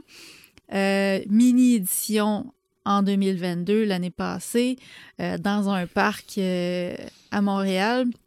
Quand même très cool aussi. Puis encore là, une fois, j'avais pris mon lundi de congé pour pouvoir m'en remettre un petit peu. Mais là, cette année, euh, ben, moi, automatiquement, c'est le grand retour de Boréal. Je m'inscris. J'ai vraiment hâte. Je prends mon vendredi, lundi Peu importe de ce qui se congé. passe dans ta vie, c'est. C'est sûr que je suis là. Euh, je prends mon vendredi, lundi de congé. Euh, puis finalement, j'aurais peut-être dû prendre la semaine. Ça a été très, très rough, le retour au travail, plus que d'habitude. Euh, ben, en fait, ben, en partant, tu sais, je monte à Ah, Montréal. mais faut dire que t'as des bons boss, là. Oui, mais je, tom- je tombe en stage. Je tombais en stage cette semaine. C'est comme- C'était trop dur. Euh, mais bref, déjà en partant, partir à Montréal, ça m'a pris une heure de plus pour monter. Mm. J'ai comme pogné le trafic. Ça a été. Tu sais, j'avais déjà un, un- un- Je partais avec euh, euh, deux prises. Fait que j'arrive là, lundi- euh, samedi matin à Boréal pour la première conférence. Puis là, déjà là, tu rencontres les connaissances que ça fait trois ans que t'as pas vu, puis Mhm. quatre ans même que t'as pas vu, puis t'es super content. Euh, tu manques le début de ta première euh, table ronde, mais c'est pas grave, tu jases avec du monde, puis tout est super. Euh, J'avais une table ronde en plus de prévu cette journée-là qui était sur l'auto-édition que j'ai trouvé vraiment hot parce que euh, c'était animé par Prospérine, Marianne Caillé, qui est une blogueuse très impliquée dans les trucs de Boréal, qui a super bien animé ça. Euh, je me suis comme sentie comme avec vous autres autour de la table. C'était vraiment comme un échange. Se comme on disait a. des niaiseries en tabarouette. Non, on, on- on était quand même concis dans le temps. OK, bon. Fallait rentrer en dedans d'une heure, fait qu'on disait pas trop de niaiseries. Mais j'étais aussi avec euh, Michel Laframboise, euh, qui est une autrice euh, quand même très reconnue, qui a de nombreuses, nombreuses publications à son actif. Elle a fait autant dans l'édition traditionnelle que dans l'auto-édition. Fait que d'entendre parler de son parcours, j'ai trouvé ça super intéressant. Puis euh, les sujets des tables rondes étaient toutes très pertinentes. Euh, Boréal s'en va tout le temps dans des sujets qui sont d'actualité, qui suivent les courants. Fait euh, c'est très intéressant pour ça. Il y avait le fameux concours de nouvelles sur place que les éditions précédentes, j'étais trop euh, pas sûre de ma shot pour y participer. J'avais essayé de le faire à l'édition virtuelle en 2021. Ça avait été une catastrophe. Euh, fait que là, mon seul défi, c'était d'essayer de faire mieux que la première fois. Ce qui était quand même assez réalisable. fait que euh, je suis partie avec le sujet, la thématique, c'était dans la gueule. Fallait que tu écrives une histoire en une heure sur ce sujet-là. Euh, moi, j'avais pas du tout l'ambition de gagner. Tout ce que je voulais faire, c'était vraiment faire mieux que ma première fois. Puis, il faut dire que depuis euh, le 1er octobre, j'écrivais une petite nouvelle de 300 mots à chaque jour. Fait je me suis dit, j'ai de la pratique, je le sais dans combien de temps que je suis capable de le faire, fait que c'est faisable. Mais malgré tout, j'ai fini comme à peut-être 30 secondes la fin.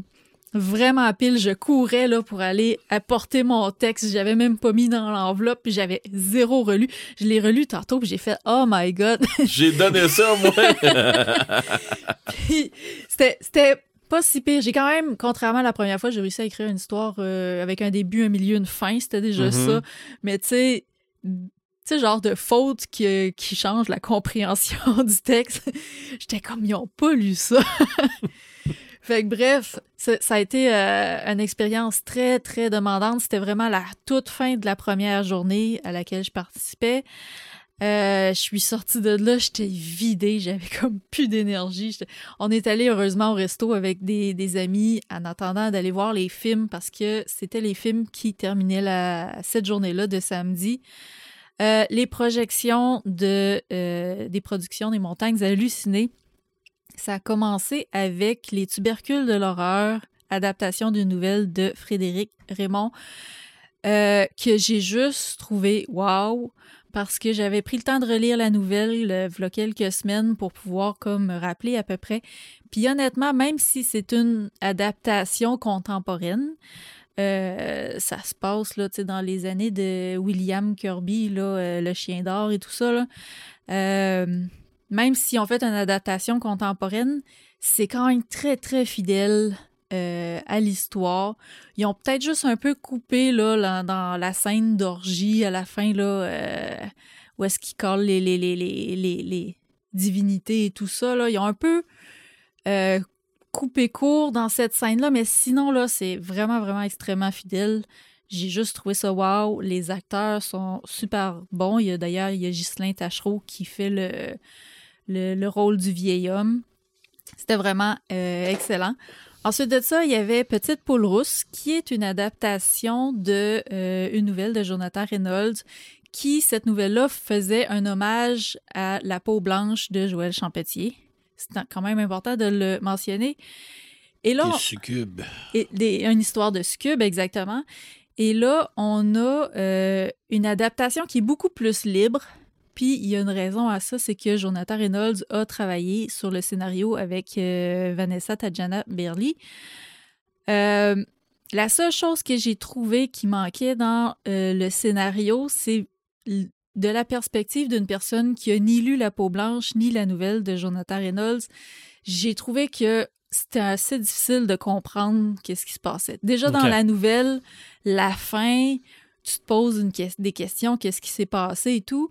Mais là, tu sais, en mettant pas ça dans le contexte de, euh, tu sais, dans la peau blanche à la fin de l'histoire, euh, il essayait d'avoir un, il essayait d'enfanter une succube mâle en fait. Fait que c'est un peu là-dessus que la nouvelle a joué sur l'idée d'avoir un, un mâle, euh, un, Un petit incube. coq. Exactement. Il, tu sais, il faisait tout le temps l'allusion à la petite poule, au petit coq. Il essayait d'avoir un petit coq. Euh, fait que ça, j'ai trouvé que ça manquait un peu pour bien comprendre l'histoire pour ceux qui n'auraient pas lu le livre ou la nouvelle. Quel bon roman, ça, La peau blanche. Vraiment, vraiment la peau blanche, là, allez lire ça, Joël Champetier.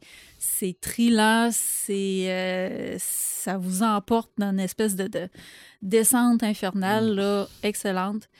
Mais somme toute, le film Petite Poule Rousse était quand même excellent. À l'image de l'autre, les effets spéciaux étaient super bien faits. Puis, fait à mentionner, c'est tous des effets spéciaux à l'ancienne. là. Il y a pas de, il y a presque pas de numérique ou pas de ouais. digital. Euh, c'est vraiment très bien fait pour ça. Puis c'était Ariane Gélina qui jouait le rôle principal dans Petite Poule Rou- Rousse. Son premier rôle, euh, elle qui normalement est autrice, écrit des Mhm. histoires d'horreur et tout. Euh, son premier rôle en tant qu'actrice, c'était excellent de la voir dans ce rôle-là. OK.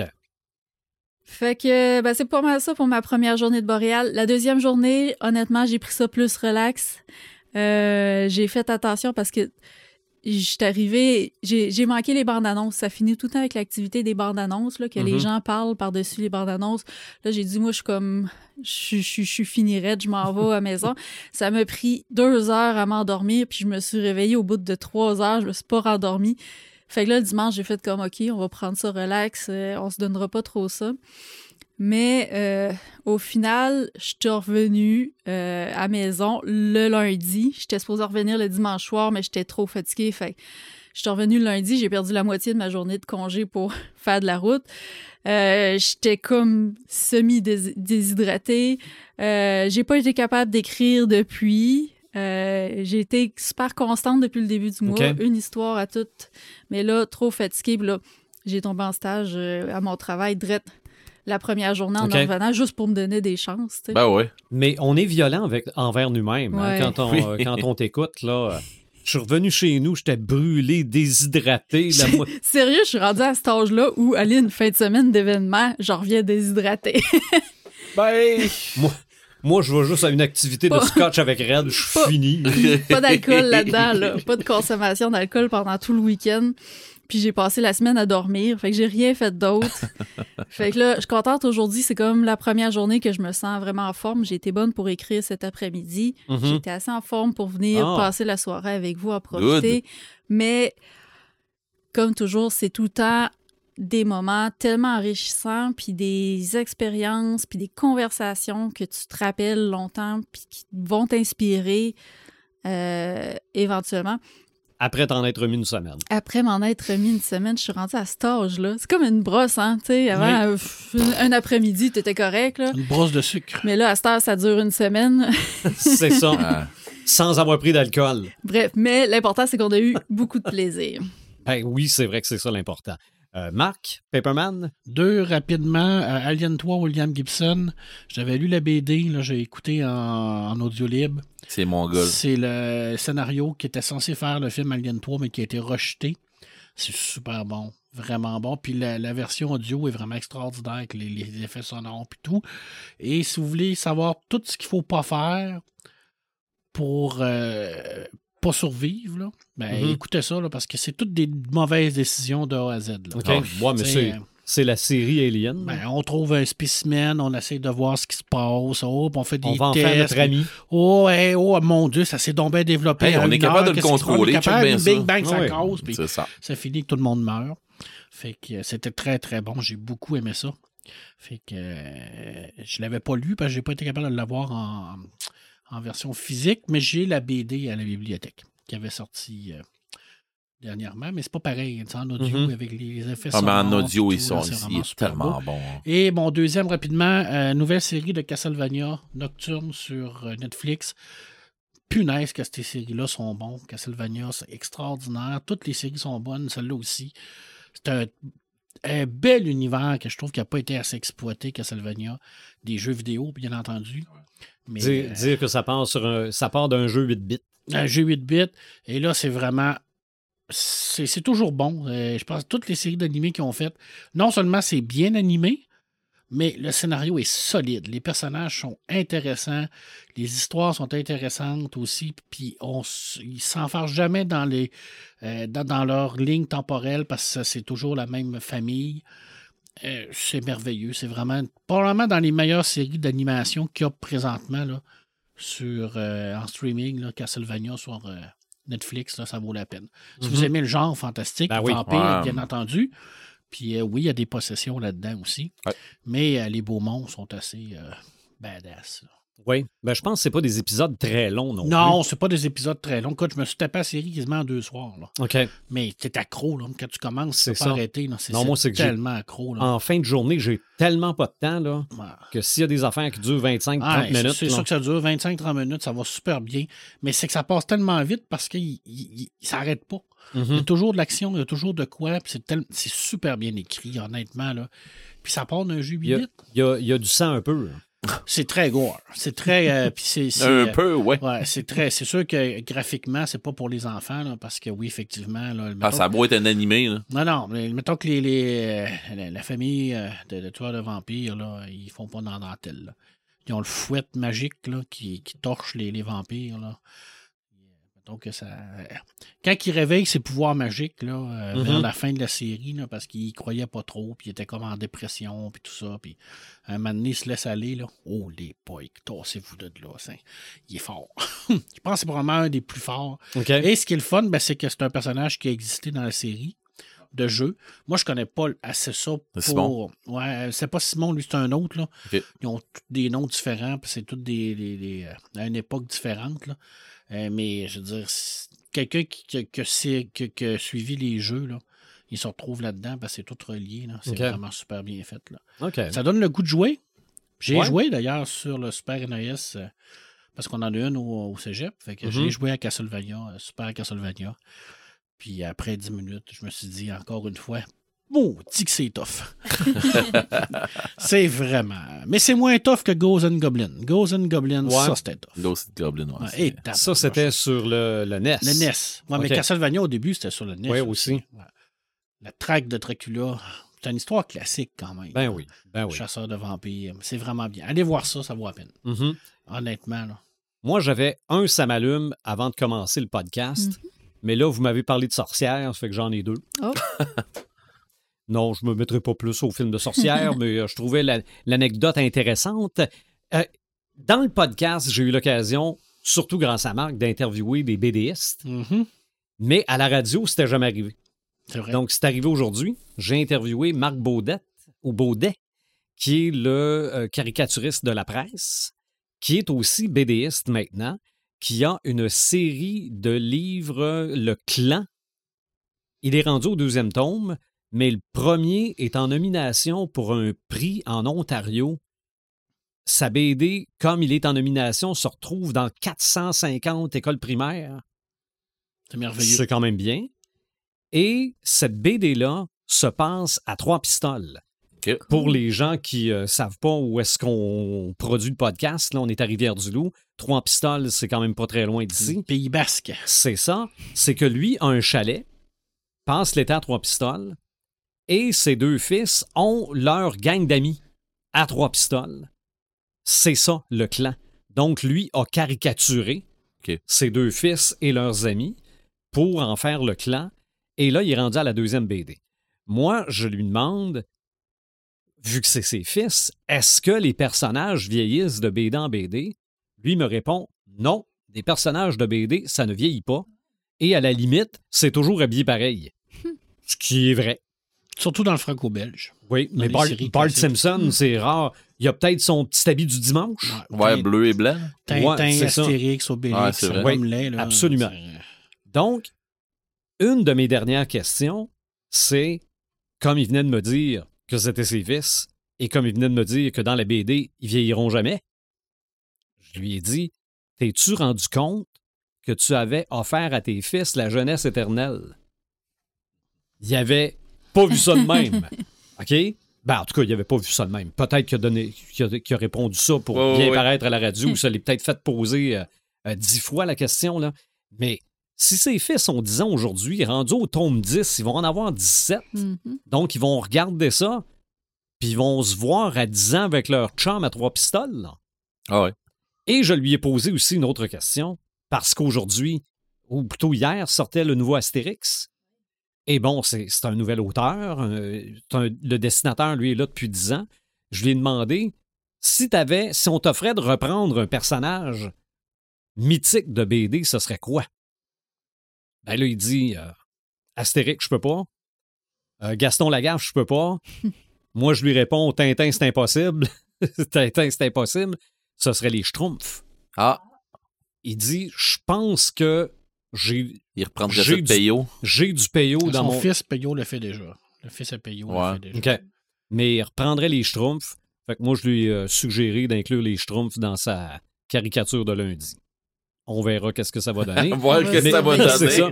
Mais non, j'ai trouvé ça. euh, C'était la première fois que j'ai Uh-huh. interviewé un BDiste à la radio. OK. Mais euh, sera à Rimouski au Salon du Livre euh, On va aller le week-end prochain. Ouais. Écoute, la BD à, à la radio, moi déjà, là, Ouais. ça fait comme là. Je l'aime tellement, là, cet homme-là, Sylvain. Ben oui, parce que j'ai parlé de BD à la radio. Il doit pas Ben, avoir mais- beaucoup d'animateurs de radio qui parlent de jeunesse éternelle. Je, je t'aime de base, là, Non. mais Pas dans l'angle du, du, non. du fantastique. Non, sûrement pas. Mais de d'Astérix, il doit y avoir pas mal de shows de radio qui en Ah ont oui, parlé cette semaine. ouais, mais pas comme t'en as parlé. Je t'aime de base, mais quand tu fais ça, je t'aime Quand je parle d'Astérix, bon, ben, coudon. Red, Que t'es j'ai pas encore lu d'ailleurs. Non, moi non plus. J'ai hâte de le lire. 40e BD. Mais toutes les critiques sont dithyrambiques. Tout le monde dit Mhm. que c'est vraiment extraordinaire. Oui. Mais je peux vous dire une chose. J'ai lu le prochain Gaston. OK. Parce que je l'ai lu dans le Spirou. Le prochain Gaston qui est fait par un Québécois. Mhm. Et c'est vraiment une putain de bombe. OK. Vraiment. J'étais pas sûr, moi, avec toutes les affaires éthiques, puis tout ça, puis toutes les. Mhm. Mais tabarouette que c'est bon. J'ai j'ai- j'ai rarement ri de même. Je n'ai pas, un- j'ai pas un gros sens de l'humour, là, mais l'humour de Goscinny me faisait rire beaucoup, mais là, l'humour de, de Marc m'a énormément fait rire aussi. Mhm. Très, très bon. Red the Gamer. Euh, ben, je suis en train de regarder tantôt euh, mon ça m'allume, mais ça m'allume, tout ça, puis mon ça m'allume, c'est ma fin de semaine que je viens de passer. J'ai passé une fin de semaine de geek à côté. OK. Euh, je me suis brûlé à côté. Mais my God, que j'ai passé une belle fin de semaine. Fait que t'es- t'es rendu vieux comme Joël. Ah, il a fait plus stuff que moi, lui. Il Non, a mais fait deux allers-retours en J'y même ai fin de compté, semaine. j'ai compté mon histoire, là, puis elle a fait Mhm. comme, hey, ok. Moi, je suis pas là. Écoute, j'ai commencé ça vendredi soir avec une dégustation de Oui. Scotch Talisker. Oui. D'ailleurs, Présent. qui, d'ailleurs, qui va me coûter une bouteille de, de, de Scotch Talisker euh, Distiller, Distiller Edition. Je pense que c'est ça là à 154 pièces dans Ça même. peut. En tout cas, c'est ça que ça C'est va ça me- le scotch. c'est ça que ça va me coûter, mais c'est pas grave. euh, euh, mon Dieu que c'était bon. Euh, fait que le vendredi soir, je retourne chez nous tranquillement. Mhm. Le samedi après-midi, euh, je décide, le vendredi soir, en en revenant de là, je m'inscris pour la soirée taverne du lendemain à Bicoline, qui est à 3h30 de route. Mettons, mettons 4h moins quart de route de chez, euh, de chez moi à là-bas. Fait que je me tape ça, il mouille un verse, mon sans sac, on monte là-bas. Fait que je monte à Shawinigan, je fais ma soirée, que j'ai tellement eu de plaisir avec un paquet de monde, avec euh, mon, dans le fond mon maître home, mon, maître alchimiste, tout ça. J'ai passé la soirée avec elle, euh, avec euh, mon, mes apprentis, j'ai j'ai passé une soirée magique. Une soirée, puis c'était la fête de mon maître là-bas, fait que pas, j'ai passé la soirée avec elle, comme je disais, ça a été juste magique cette soirée-là. Assez que je m'en sacrais donc bien d'avoir fait cette, euh, ce- ce- cette route-là, elle valait la peine de- d'avoir été faite de cette route-là. Je suis reparti de là en écoutant, puis ça c'est ça, là on tombe dans toutes mes amalumes en descendant, là. Mhm. en écoutant Oniria de Patrick Sénécal en livre audio tout le long en descendant. J'ai resté tellement dans l'histoire. Je suis parti à minuit de la soirée taverne. Puis quand j'ai quand j'étais arrivé dans mon lit à 4h moins quart, là je me disais OK, faut que je dorme là, mais j'avais rien que l'histoire dans la tête qui virait là, puis là qu'est-ce qui va se passer? On s'en va où avec ça? OK. Et C'est- toi qui as causé le carambolage. Non. Non, mais j'ai Il n'y a été pas eu de carambolage. j'ai été tellement tellement dans ma bulle je me suis endormi à jamais à jamais jamais là-dedans fait que j'étais arrivé chez nous j'ai tombé comme une roche Mhm. le lendemain on se lève on part pour mon mon plus gros samalume de toute la fin de semaine j'amène ma fille avec moi dans un show de métal. On était on, on est allé voir un show qu'on pensait bon mais pas autant que ça. On a vraiment eu une soirée magique. J'ai passé une fin de semaine geek, une fin de semaine à côté que j'ai tellement eu du fun, mais tellement brûlé, j'étais content de retourner à la job mardi. Une petite semaine tranquille, on s'en va travailler. Bon, mais qu'est-ce que tu fais? Ben, je m'en vais me reposer à la job, ça ressemblait à ça. Fait que, pour vrai, là, j'ai passé, c'est ma fin de semaine geek que j'ai passé Mhm. qui a été mon samalume, je dirais. euh, c'est, c'est, c'est, c'est- ça a tellement été hot comme fin de semaine. Oui, brûlant. Puis, tu sais, j'ai tellement eu de fun. Ça faisait longtemps que j'avais pas eu de fun comme ça. J'ai tellement eu de fun, même des bouts que j'étais tout seul, tout seul, là, comme dans mon auto, comme je disais, sur la route. Là. J'ai eu du fun à côté. J'étais dans ma bulle, mais j'avais du fun. Ça, les metal, c'est la musique qui possède les gens, ça? Oui. Oui, c'est, la musique du diable. C'est la musique que si tu joues les, les À vinyles l'envers, les ça. vinyles à l'envers, là, ouais, c'est ça. En Pas jouant- raffiner ton vinyle. là. En jouant au Ouija. D'ailleurs, parlant de vinyle, euh, j'ai oui. des vinyles de métal qui s'en viennent, justement. Oh. Mais, Ouais. mais le pire, là, c'est que les aiguilles standards, tu peux pas faire jouer un disque non, non, ça prend une aiguille droite. C'est ça, Ouais. parce que Le pire, l'aiguille que- tourne à l'envers, vire à l'envers. Un Ouais. Ouija standard, tu peux pas appeler les esprits non plus. Non, non, non, mais je suis content que tu penses à ça. Tu joues Je, pas je suis avec? content que tu saches ça, Marc. Est-ce qu'on va on- pouvoir jouer juste pas pour, le, jouer. juste pour le plaisir? On, là? on- on a-tu fait un épisode de- sur la possession sans parler plus que ça de Ouija? On l'a abordé dans l'exorcisme. On l'a à mais- peine Ah, jasé. ouais. ouais. Ah, mais ça fait rien, ça n'a pas 7 points, Ouija. Ben, t'en parleras du monde qui ont joué avec. Ouais, non, non, mais le Ouija, c'est la pièce qui est possédée par l'esprit. Elle bouge tout ça. T'es sûr? C'est pas la personne qui est le vecteur de l'esprit? T'es-tu en, Bon. train- t'es-tu en train de me dire que quand la table la bouge, c'est quelqu'un qui a fait bouger en dessous? Je sais pas. Hey, on a-tu le sujet du prochain? Les inversions temporelles, ça fait 10 fois en ligne qu'on dit que c'est des Hey, inversions fuck, c'est pour temporelles. vrai, si on s'en va des inversions temporelles. ça va Euh, être- mon Dieu. Ça va-tu être les inversions temporelles? On Je avait sais pas. parlé de la IA qu'on était supposé faire. il y a- Oui, oui, oui, l'intelligence Hey, artificielle. Moi, ça je veux, je veux qu'on fasse l'inversion temporelle. Je vais vous expliquer pourquoi. Parce que dimanche, dimanche passé, j'écoutais Révolution, le show de danse. Ouais. Passe à TVA. Ouais. Et il y a un couple de danseurs qui ont fait une inversion temporelle dans leur spectacle. Oui! Ils ont commencé leur, leur chorégraphie et dans le milieu, ils l'ont refaite fait à la- l'enfer avec À la musique à l'envers.